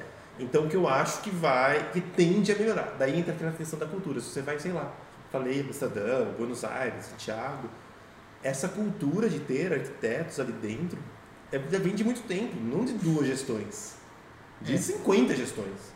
Então já se discute isso há mais tempo. Hoje já está mais desenvolvido isso. Mas hoje realmente aqui para nós é novidade isso. Eu aproveito o gancho e assim, a gente tá falando dois mandatos, um mandato. É, falta- não, eu tô falando que talvez seja mais acessível no momento. Eu acho que falta um plano mesmo de governo falar assim, ó, daqui a 20 anos, Exato, é. né? E todo mundo seguir aquilo ali, que Exato. seja uma lei. É o plano pô, diretor, né? plano diretor, mas. E o pô, plano hoje- diretor, eu vou falar para você, cara, ele não é ruim. Se você lê ele, vê as tendências, ele prevê situações muito interessantes. Agora, existem formas de subverter aquilo, ou até mesmo subverter por uma regra que está lá implantada, que talvez aquela regra específica não é a melhor, que ela vem de outras, outras frentes, outros projeto de interesses. lei, Câmara Municipal. Exato, mas não- nós nem temos uma regra ruim, não. O plano diretor nosso é legal, cara. E, e daria um resultado interessante se aquilo realmente fosse acontecido. Mas ele vai, como você falou, vai tendo alterações ju- justas, muitas vezes. E às vezes o interesse, só interesse, um interesse, é, é, né? Interesse, o cara comprou um puta terreno ali que passa a avenida no meio. O cara Exato. tem dinheiro, manda na cidade. E de repente aqui era melhor, já tem, mas se leva pra lá, fica faltando aqui. É o cara andar. O cara Não vista. vida. é. Tem que levar toda uma É, infraestrutura até questões de debate O sobre, interesse foi isso. é, né, sobre o gente? BRT também, que o Do pessoal... Um BRT pouquinho tava em Porto. Feliz aí. O do BRT também é assim, pô, sem dúvida é uma tecnologia interessante, Legal. uma técnica Mas interessante. o problema é o Só que não pra projeto, né? gente aqui, Mas cara. é, referente ao projeto, se debate muito. Porque não se viu o projeto, né? se viu execução. Eu falei, Hoje, ninguém- depois teve problemas. pensando, pô, vamos chamar uma equipe de arquitetos da cidade, engenheiros de tráfego, sei lá, qualquer coisa. Vamos chamar o pessoal que entende do assunto para falar. O pessoal se encontra, debater aí no SESI, Mas o- SESC, Senac, essas coisas. Tipo assim, esse negócio do BRT, É. lógico que é legal. Mas ele É. não precisava ser um BRT. Um BRT. Ele podia ser o mesmo busão melhorado. É, você vê o ponto de ônibus que fizeram na Vitória Régia. Putz, excelente aquele, aquele ponto ali, aquele terminalzinho. Mano, você falou, putz, precisava ser um BRT? Cara, pega o mesmo dinheiro, melhora os ônibus. O mesmo busão, pô. Ah, Diminui o ônibus, sei lá o que que. Eu não sei É. direito, mas E se sobra mais que dinheiro para fazer outras coisas. Exato. Estudo. eu acho que, putz, colocaram uma label lá, essa slogan BRT, que É, funcionou deveria. legal na Colômbia, em Curitiba, sei lá o quê. E só que daqui não, que era um, poderia ser um outro modelo. A gente tem linha de trem passando no meio da cidade. Não sei se isso custa mais ou menos, mas seria interessante também. Não sei se é melhor também. Eu sei que esse que colocaram em alguns lugares parece um pouco deficitário. Não, não sei se é a melhor solução. Bom, o que estão fazendo, né? Tipo, a questão da ciclovia eu já acho que deram um acertão bom. É um dos de maiores, ciclovia. né, do estado de Bomba São Paulo, ciclovia. Qual o problema? Custa pouco e. Então vamos colocar. Então tem incentiva a qualidade, que Sim. reduz a saúde É. depois. Os caras né? falam assim, ah, mas aqui a Sorocaba é toda inclinada. Tá bom, mas é Mas melhor um a inclinado com ciclovia do é. que sem, Sem sabe? nada, né? Hoje ainda nós temos aqueles. Agora que você tinha o patinetezinho elétrico. Sim, Pode andar na sim, ciclofaixa. sim. Putz, excelente. Então eu acho que Eu acho que o desenho urbano vai ser muito alterado, cara, por causa que vai ter carro pra cacete ainda, mas vai ter busão, vai ter patinete, vai ter tudo agora. Então a gente vai ter que redesenhar esse chão aí pra. E não tem cabimento fazer só pra carro, né? E Tem além disso, coisas é, além disso, poderia ter mais pontos, né, daquelas bikes de. Então, Pô, né, além cara? da prefeitura, tem bike, a, essa Itaú, amarelinha É. lá, a Yellow, né, a Green. É, Acho que antes podia tinha elimi- parada, né? existir isso Coloca tudo, né, cara? isso tudo Coloca aí, isso tudo, já né? era, meu. Ah, você quer colocar um ponto aqui? Bota aí, velho. Isenção de imposto. Coloca É. aí pro povo usar. Eu, eu, eu até onde eu entendo isso tudo, eu acho que esse cara que tá ganhando dinheiro, né? Green, a Yellow tá ganhando dinheiro, mas ela também tá ajudando a economizar num outro lado. Então pode, pode estimular. Parceria, assim. É, mas é, que nem é, e- e incentiva as pessoas a utilizarem o espaço público, economiza segurança, saúde, que eu falei. Sim. Se o cara pratica um esporte que seja andar só em ciclovia ou correr, é, Saúde né, pública. é, Sim. interfere em tudo. E fica bonito, fica mais democrático. Você não precisa só estar com o carro boy, você pode também estar a pé, que tá É. tudo certo. Pega aqui a ciclofaixa aqui da Dom Aguirre todo domingo, pô. Então, É, bomba. Show de bola. Aqui em Sorocaba é uma coisa interessante, até colegas arquitetos ou colegas de outras cidades quando vêm aqui, eu gosto de ver isso. Das 5 horas, final de obra, ciclovias bombam, porque a galera que trabalha em obra geralmente tem um pouco menos de dinheiro e tal, então não tem os melhores carros, Não vale a pena, tem bicicleta, fôlego porque trabalha sabe? Desse pesado. mesmo ciclovias bombando de. é, Fica até bonita a paisagem da galera usando ciclovia e tal. É. Então, mas eu acho que é interessante estimular ao máximo.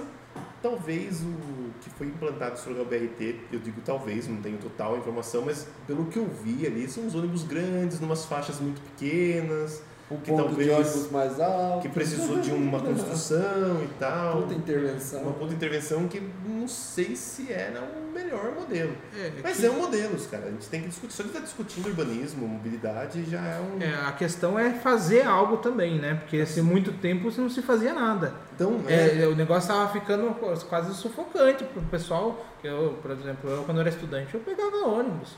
E olhava, o pessoal ia lotado, parecendo uma sardinha dentro do ônibus. É, então, pegava. é, não sei se ainda, provavelmente deve É, ser em grande maioria, mas tem que se discutir soluções para isso, É, né? Eu acho que é um, é um bom pensamento. O que eu vejo é isso. Nós estamos tendo mais dessa discussão.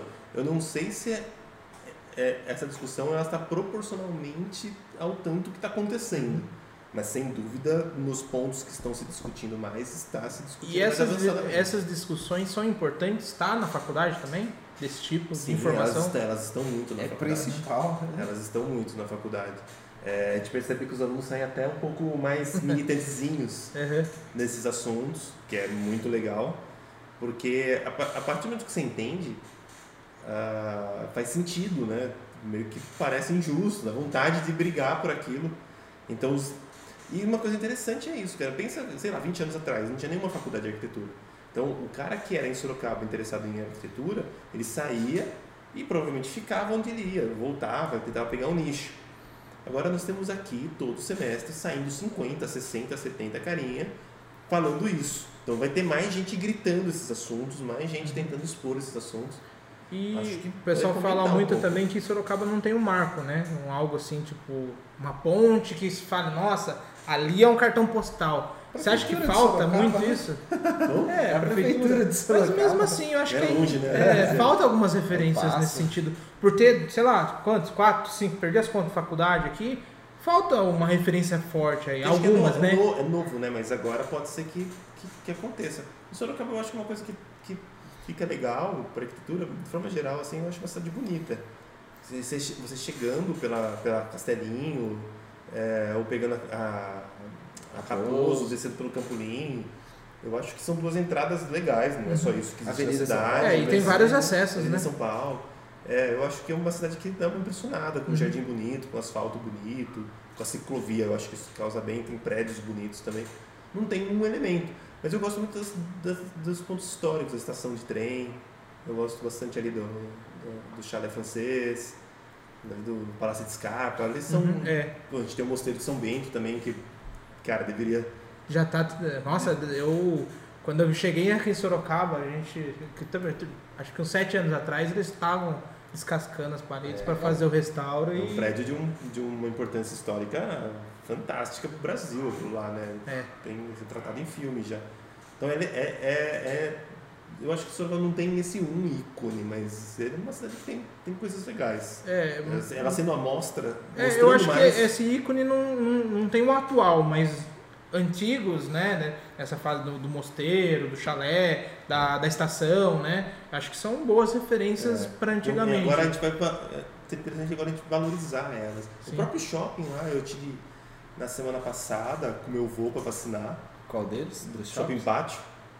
Ah, o Pátio Cenê. É. Putz, é legal. Cara, eu nunca tinha ido no shopping. É, é legal. É, gostei, é né? verdade. Indo, primeiro, tudo, pelo menos na parte Contexto que eu fui, histórico é, impressionante. Muito bonito e um prédio muito né? legal, assim.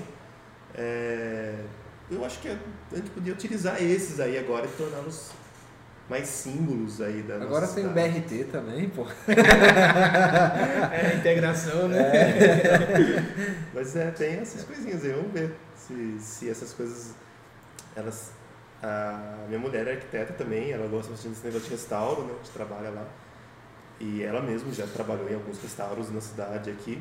E a gente está vendo que essas coisas elas estão aí. Acho que elas vão continuar sendo restauradas e É. preservadas. Teve um, um momento que não, não, não tanto, tive essas coisas caindo mais aos pedaços, mas agora. Não que dá um exemplo, É, né? mas Estamos existe uma movimentação, na né? Austrália, né? Mas a gente É, talvez falta um incentivo também, né? O proprietário abandona aquilo lá, larga, às vezes até o órgão público abandona. É, falta- mas acho que tem até a questão de especialização, né? Porque às vezes demanda uma especialização que às vezes a gente não tem ainda. É, mas agora tá tendo. então, É, né? Mas muita coisa, até multirões poderia. Pô, a faculdade deu um NISO lá, vai fazer uma parceria com uma empresa que vai fazer o restauro e, sabe, põe a mão na massa mesmo. Acho que falta Você acha que- incentivar. Você acha que se não tivesse as faculdades, tanto a faculdade de arquitetura, engenharia também, que vai para algumas vertentes, Uhum. a cidade hoje seria diferente? Eu acho que ela seria bem pior. Sim. Então, é menos gente discutindo, menos. menos. é, é, menos conflito em cima dessas brigas. É aqui eu percebo que quando teve a, a votação da revisão do plano diretor, foi a turma da Uniso lá. Um monte de aluno foi lá para as audiências, participou, falou, deu entrevista na televisão. Uhum. Pô, a gente tem um podcast agora só falando disso, toda semana aí que vocês estão Isso aí, colocando. semanal. É mais gente falando, mais gente comentando, mais gente sabendo das importâncias. É, a gente, na sim, verdade, é melhor, pergunta, né? Porque como você está no mundo da docência, é interessante, às vezes a gente sabe a sua opinião já. Disse, Como a gente conversou algumas coisas aqui antes, é, mas é importante que as pessoas também passem a entender. né? Tanto- É. Eu estou falando das pessoas, o arquiteto, o engenheiro, o design, o cara que está na obra, Sim. se converse melhor, porque se melhorar para um, melhora para todos. Melhora para todos, sim. Eu- algumas coisas para melhorar, a gente vê assim, o pessoal fazendo algumas umas atrapalhadas aí de vez em quando, em decisões políticas e tal. Mas é, muitas vezes a gente nem, perce- nem perceberia né, que foi atrapalhada. É, a gente começou a se adaptar em uma nova realidade que se não fosse se educado para isso, né? Esse negócio do BRT, por exemplo, que eu vi algumas críticas no jornal e tal, até onde eu vi algumas coisas fazendo coerência e tal, talvez não discutiria, só engoliria uma, uma ideia como essa. Eu nem saberia o que é.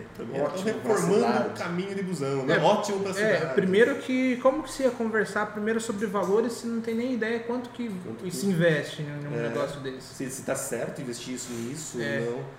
Quanto É, é o que eu acho absurdo é essa questão mesmo. Ônibus bater né, em coisa, é, pontilhão, não, não foi planejado para né, passar. da- É, entendeu? Assim, eu acho que isso é falta de planejamento. Parece que foi desenhado no papel ali por uma empresa qualquer que pode, deve ter engenheiros e arquitetos, só que foi um- um falta de planejamento mesmo. É. Tempo, maturação, Talvez. debate, né? Conversa. Se a população, por exemplo, tem áreas que foram tiradas árvores, de repente aquelas árvores faziam sentido para aquela área. Sim.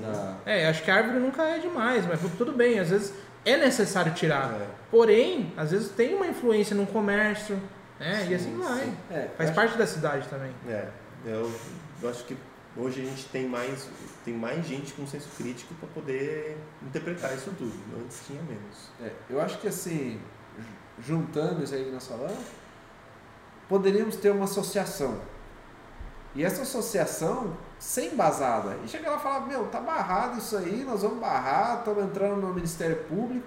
Pô, fala que tá errado, com embasamento. Falta Sim. isso, falta da sociedade, é o que a gente está falando. Pô, chega lá, vamos criar uma associação dos arquitetos e engenheiros que tem aqui. vamos criar a segunda que, que funcione. É, É, mas- em grupos, né? É, Qual o grupos, problema, pequeno, Mas pô, acho- vamos juntar aqui o grupo do Inloco e, e, pô, a gente vai começar a Esse- fiscalizar obras Esse públicas. senso de coletivo Pô, você e tal, pode, você é cidadão. que é um pouco difícil, eu vejo que assim, que é um pouco difícil, né? É. Eu- todo mundo tem que estar na mesma vibe. De repente, ó, vocês estão nessa vibe de vir aqui, vocês me chamaram, eu vim. Eu sei de alguns outros colegas que vieram, são pessoas que estão, estão dispostas a se expor falando. Uhum. Então a gente E- já temos um grupo. E de certa forma, sabe. a gente faz isso pra que, porque tem muita gente que não pensa igual, mas tudo bem não pensar igual. Sim. Mas tem a informação, pelo menos. Então, Então, pode é, discutir, né? Às vezes a pessoa só tem aquela linha de pensamento. Se ela parar pra observar outras, aí ela vai escolher o melhor pra ela e tá Sim, tudo certo. Não vai nem ver que isso pode ser ruim para outro. É, né? sim. Assim, quantas obras são entregues assim, ah, abandonadas, né? A pessoa vai lá, pô, não terminou a obra, não... você vê que tá faltando uma coisa aqui, outra coisa ali, não foi entregue, foi o contrato. A gente sabe disso às vezes, mas não.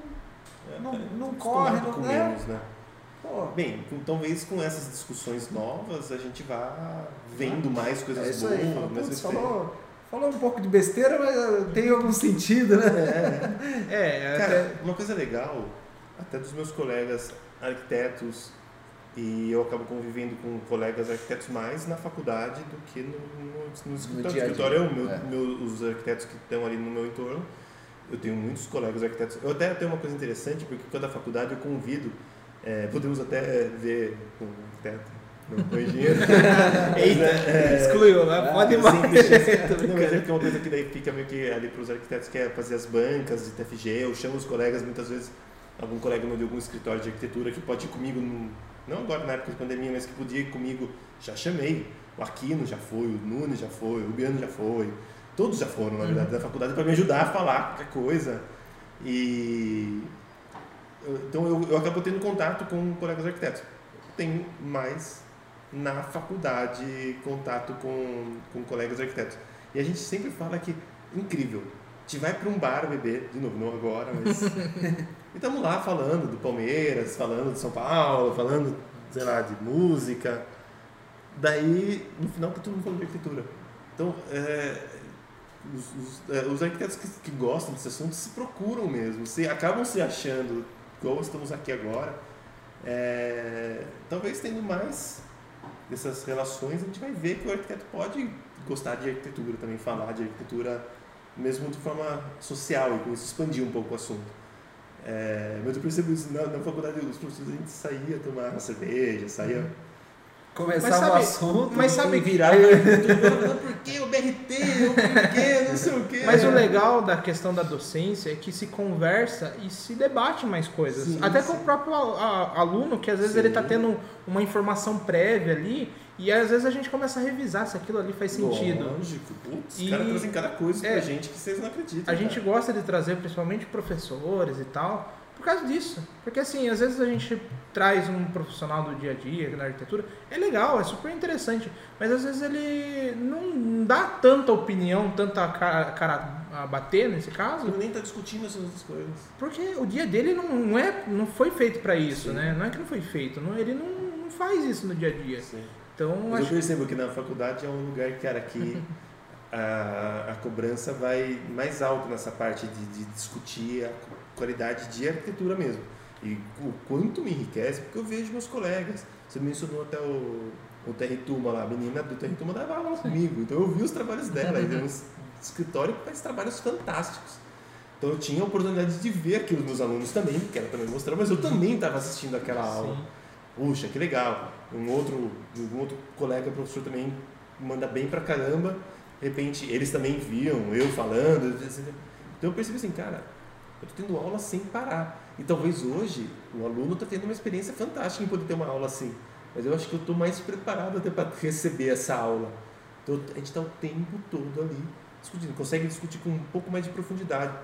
A gente mencionou, eu retomo agora, a gente mencionou também o Thiago. Uhum. Pô, Thiago, hoje em dia, ele está numa situação de, de importância interessante dentro da prefeitura. Uhum. Eu também tive experiência de dar aula com ele. E aquela a questão. gente discutia assunto o tempo todo É, isso, cara. exatamente. E ele não é só ele que vai resolver os problemas da cidade, né? Não, não, mas... É a questão do debate e da situação e das pessoas Exato. quererem, Ele né? trazia a experiência dele lá de, de estar dentro da prefeitura. Como eu falei, Uhum. que há um tempo atrás ele, ele mesmo falava que tinha poucos arquitetos na prefeitura.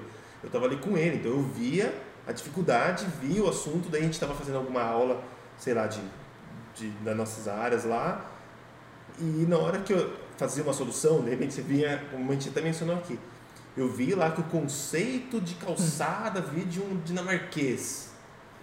Tá, mas como que é discutido isso em Sorocaba, com a infraestrutura de Sorocaba, não sei o que, então, putz, aquilo trazia uma, um fomento, uma discussão, uma vontade de, de, de tentar achar solução, porque não adianta simplesmente ah, quebra tudo e põe um caçadão. É. Tem a nossa realidade, tem o nosso custo urbano aqui também, nossa prefeitura não é tão rica quanto, sei lá, Dinamarca, É, e o grande meio, medo, né, é que o centro, vamos dizer, fechei o centro, é o comércio. Será que as pessoas vão continuar circulando ali? Sim, e de É. repente vem assim, cara, não é só comércio, tem que trazer habitação, hoje é só comércio. É, exatamente. Aí você Aí tem que trazer a revitalização ali do centro. Então, cara, aquilo lá dá uma. Dentro da faculdade, sem dúvida, a, a discussão eleva e eu, eu, eu percebo que para mim é uma aula a cada vez que eu vou lá. Fora que também, assim. aí eu até falando um pouquinho disso aí, como acaba sendo bom, mas, pô, várias vezes estou lá, passando pelo corredor, não estou com aula, ou tá tendo aula de história da arquitetura. Eu já assisti a disciplina de história, eu já assisti de ponta a ponta umas seis vezes. E cada vez que eu vou lá, eu vou assistir de novo. Mas Você é, vê o cara dando aula de história, de, de, sei lá, contando de Roma, sei lá, tem um exemplo agora. Ou de alguma linguagem arquitetônica. Cara, que legal, coisa bonita. é assim, que muitas vezes eu acho que fica no passado algumas coisas, né? Por exemplo, você não usa, é que nem entra na questão, às vezes o arquiteto fica dentro do escritório, não se usa muitas coisas que é aprendido dentro da faculdade. E quem está no meio Sim, tá ali se atualizando. no, de, de- de contemporânea. Então, a gente, acho que a gente chegou a comentar até antes de estar no ar. Cara, tem uma aula lá que só mostra o que é que está acontecendo, o que está pegando hoje na arquitetura mundial. Desses arquitetos bacanas de hoje.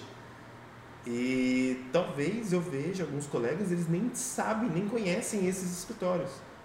Nem, no máximo viu no Instagram um post mas não sabe quem é o escritório, da onde que vem, quem é o líder, quem, por que, que ele trabalha dessa forma, não sei o que.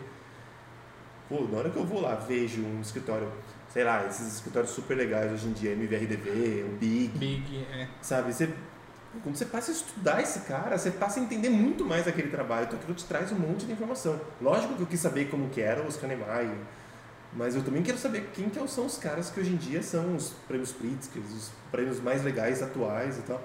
Então, a faculdade eu acho que traz isso e, pô, por isso eu falei, eu fico menos interessado ao último lançamento do revestimento novo da marca X Uhum.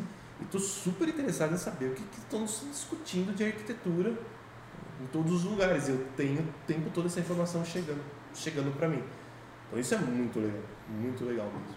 E assim como né, todo mundo tem um pensamento diferente, na faculdade às vezes surgem dúvidas que ninguém nunca parou para pensar de verdade, né? Então, por Sim. exemplo, um aluno às vezes não teve experiência nenhuma ali, ele para e pensa em uma coisa que Cara, é, ninguém parou para pensar. eu nem né? sei de responder agora, cara. Eu tenho que pesquisar, porque eu não pensei Mas o nisso. legal da arquitetura e dessa questão, tudo acho que envolve criatividade, é isso. Sim. Eu acho um modelo que você desenvolve traz um debate diferente também, né? Sim, sim. É muito bom, eu, eu, eu gosto bastante ali, cara. É isso aí. Fechou? É isso. Ah, Falamos? Fala para encerrar, quem é sua referência na arquitetura? Referência na arquitetura? É, quem é referência para você?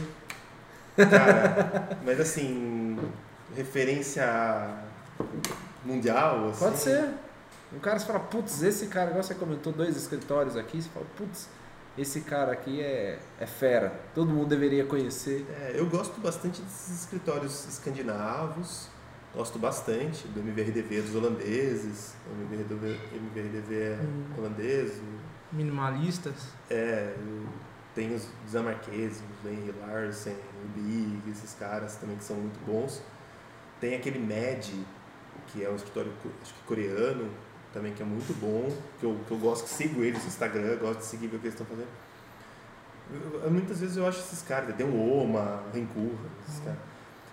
É muito legal. Eu acho muito distante da gente. Mas gosto. Mas dá pra sigo. pescar alguma coisinha. É, eu acho que dá pra pescar mais uma. É o uma- conceito, alguma conceito, coisa. talvez. é uma coisa mais, meio distante, mas muito tópico. E, e, muito tópico, mas muito legal de você saber o que está acontecendo no mundo dessas coisas. Eu gosto de fazer essas, eu gosto de viajar e conhecer esses lugares. É, hoje em dia a gente faz, agora não com pandemia, mas viaja, arquiteto viaja. Meus amigos falam isso, que é a aulinha. Gente foi para Barcelona com os meus amigos, fomos lá para as farras, para as festas. Mas cada prédio eu sabia o arquiteto, sabe? eles sabiam o que eu vi, explicação da cidade e tal. É, então gosto muito de viajar para ver essas arquiteturas. É, numa escala mais histórica, assim, eu gosto mais de Mies van der Rohe, acho que me identifico bastante com esse, esse tipo de linguagem. É, também gosto de viajar para ver coisas dele. É, Le Corbusier, assim, é bem, bem, bem comum, né? Uhum. Todos os arquitetos gostam, mas eu gosto muito também dessa linha. E mais próximo nosso, assim, eu gosto bastante. Até um cara que é de Sorocaba, tem aquele Vitor Penha, que eu acho muito bom. É, que faz um tipo de arquitetura que eu gosto. É, eu sigo também, gosto de, de ver o material que ele produz. Uma coisa bem local, você mencionou o Terra Tuma, para mim, um exemplo fantástico de arquitetura. É, tem bastante que eu gosto. São trabalhos são perto da gente, então a gente consegue até mesmo trabalhar com coisas, se inspirar e, e aplicar, Sim. sabe? É, daí tem esses arquitetos que, que a gente usa, que assim, sei lá, É, o pessoal fala Nietzsche, muito hoje, é. Kogan também, Brasil aí, né? É, tem co- co- Eu acho assim, fantástico, maravilhoso, mas de novo, pra mim é uma coisa tão internacional assim Uhum. que foge até da minha realidade possível assim de trabalho. É, não adianta dá você olhar aplicar e... aquilo aqui, né? É, É, putz, meu cliente não lindo, vai. maravilhosos os trabalhos, mas esses outros que eu mencionei são mais, mais próximos, né? Assim, são coisas que a gente consegue se inspirar e trazer um pouquinho pro, pro É, trabalho outro nosso. que eu gosto muito aí, né? É, Álvaro Puntoni também, eu acho que ele adapta muito, muitas questões aí. É, Os melhores que tem, né? então ele, tipo, pega, que nem do rústico, ele consegue fazer, Certo. extrair muita coisa legal, assim. Sim, tem, acho- tem, tem esses escritórios novos aí que são, são bem legais, cara. Tem o não é novo, mas é muito. Então eu gosto de, de colocar assim, eu tenho esse, esse, essa ideologia mais distante, de ver de repente um Rencurras, Uhum. holandês e tal, que faz os prédios de ponta cabeça na China. É, mas eu também gosto muito desses escritórios mais próximos que a gente consegue inspirar e aplicar. Que É, esses eu, porque esses uma, eu uma gosto mesmo. questão é esses- você observar né, o contexto que ele está aplicando e a situação que ele pode aplicar lá. Aqui no A Brasil não, é, né? não se funciona. Então, assim, que nem você falou, é, acho que a questão do minimalismo é legal, se aplica em alguns casos, mas às vezes em men- menor escala, né? Ah, e daí no Brasil, que nem eu falei do, do Álvaro Pontoni, porque ele traz o máximo que se pode aplicar dentro do Brasil mesmo. Então, né, preferia. Eu tive é, uma experiência de conhecer uma, a casa que ele colocou no. é, que ele fez no Morro do Querosene, uma comunidade, um negócio assim impressionante e de ótima qualidade de vida, assim, Sim. é impressionante. Sim, eu gosto muito desses escritórios, eu acabo seguindo mais esses escritórios brasileiros. Esses internacional mega gigante, eu, eu até falei os que eu sigo no Instagram que eu lembrei, do Bencuas, do MVRDV, do MED, e são uns escritórios legais também, mas o Big nem tô seguindo, tem que seguir o Big. Também. é isso aí? Acho que é isso. Então, é, tem- temos que agradecer novamente, porque você não tá fácil o tempo hoje em dia. Imagina, É, um com, prazer. é, com a pandemia, apesar do- das situações, deu um boom no mercado. Acho que todo mundo aí tá meio ocupado, Corrido, é, né? É. sem tempo, né? Então a gente agradece, né? Um papo super legal aqui. Acho Valeu. que fez é, né, dentro dos convidados que a gente teve, foi uns né, dos papos mais interessantes, assim. Tem Valeu. outros, né? Mas foi o que a gente é, sentou e conversou e não teve barreira de conversar sobre nada. E a gente não se conhecia, né? É, eu falei assim, a gente É, nunca cara, parou pra conversar. outros a gente sempre bate um papo. Putz, eu conheço um cara assim, assim assado. Ele, putz, eu conheço o outro. e a gente cada um E eu cheguei em você, na verdade, por causa de alunos. É, é um cara E legal de conversar. Um pouco antes aqui de É, eu começar, cheguei- pô, eu não conheço o Fábio. Eu falei, mas como assim você não conhece o Fábio? Não, eu falei, no, conhe- conheço assim de, de outras pessoas falarem, mas eu parar pra conversar nunca aconteceu. Então vamos ver. Mas eu falei assim, é, eu até brinco, né? Quando a gente não conhece o convidado, às vezes tem uma situação de se surpreender muito maior do que conhecer o Quando já cara. E às vezes você mina o cara pra não responder as, as questões que são fundamentais. É. Então o papo foi legal por causa disso, porque é, a gente vem aberto aqui e entendeu o que você tinha pra falar. Rolou. É, e ao mesmo tempo foi jogando as coisas na mesa e você quis conversar sobre tudo. Tem gente que chega aqui, ah não, prefiro não falar sobre isso. Mas é, pô, são poucos, mas é legal quando as pessoas estão dispostas a falar Viu, sobre galera? tudo. Mas ó, valeu também pelo convite, achei bem massa. Parabéns pelo formato, tá super, super alto aí, acho legal. Legal. Já tava de olho em vocês, já estavam vendo, achei bem massa quando vocês falaram. Acho que começou a aparecer para mais gente mesmo, daí chegou até, até mim também. É, valeu pelo papo, gostei também. Nos conhecemos agora, mas Parece que super tempo, fácil, é, super legal. E contem comigo também para divulgar também vocês. A galera que tiver aí também segue lá no Instagram e tal. Vem trocar ideia comigo também, super A fácil. gente vai trocando informações. Então, bom, obrigado. Vamos se despedir aí. Então, É isso. obrigado para vocês que assistiram aí até o final. Muita gente acompanhou. Eu tava acompanhando os números aqui. Tá vendo É. que o pessoal, o gráfico ficou bem constante, é, no sentido de estarem acompanhando. Legal. E então, muito obrigado. Até o próximo episódio. Tchau, tchau para vocês.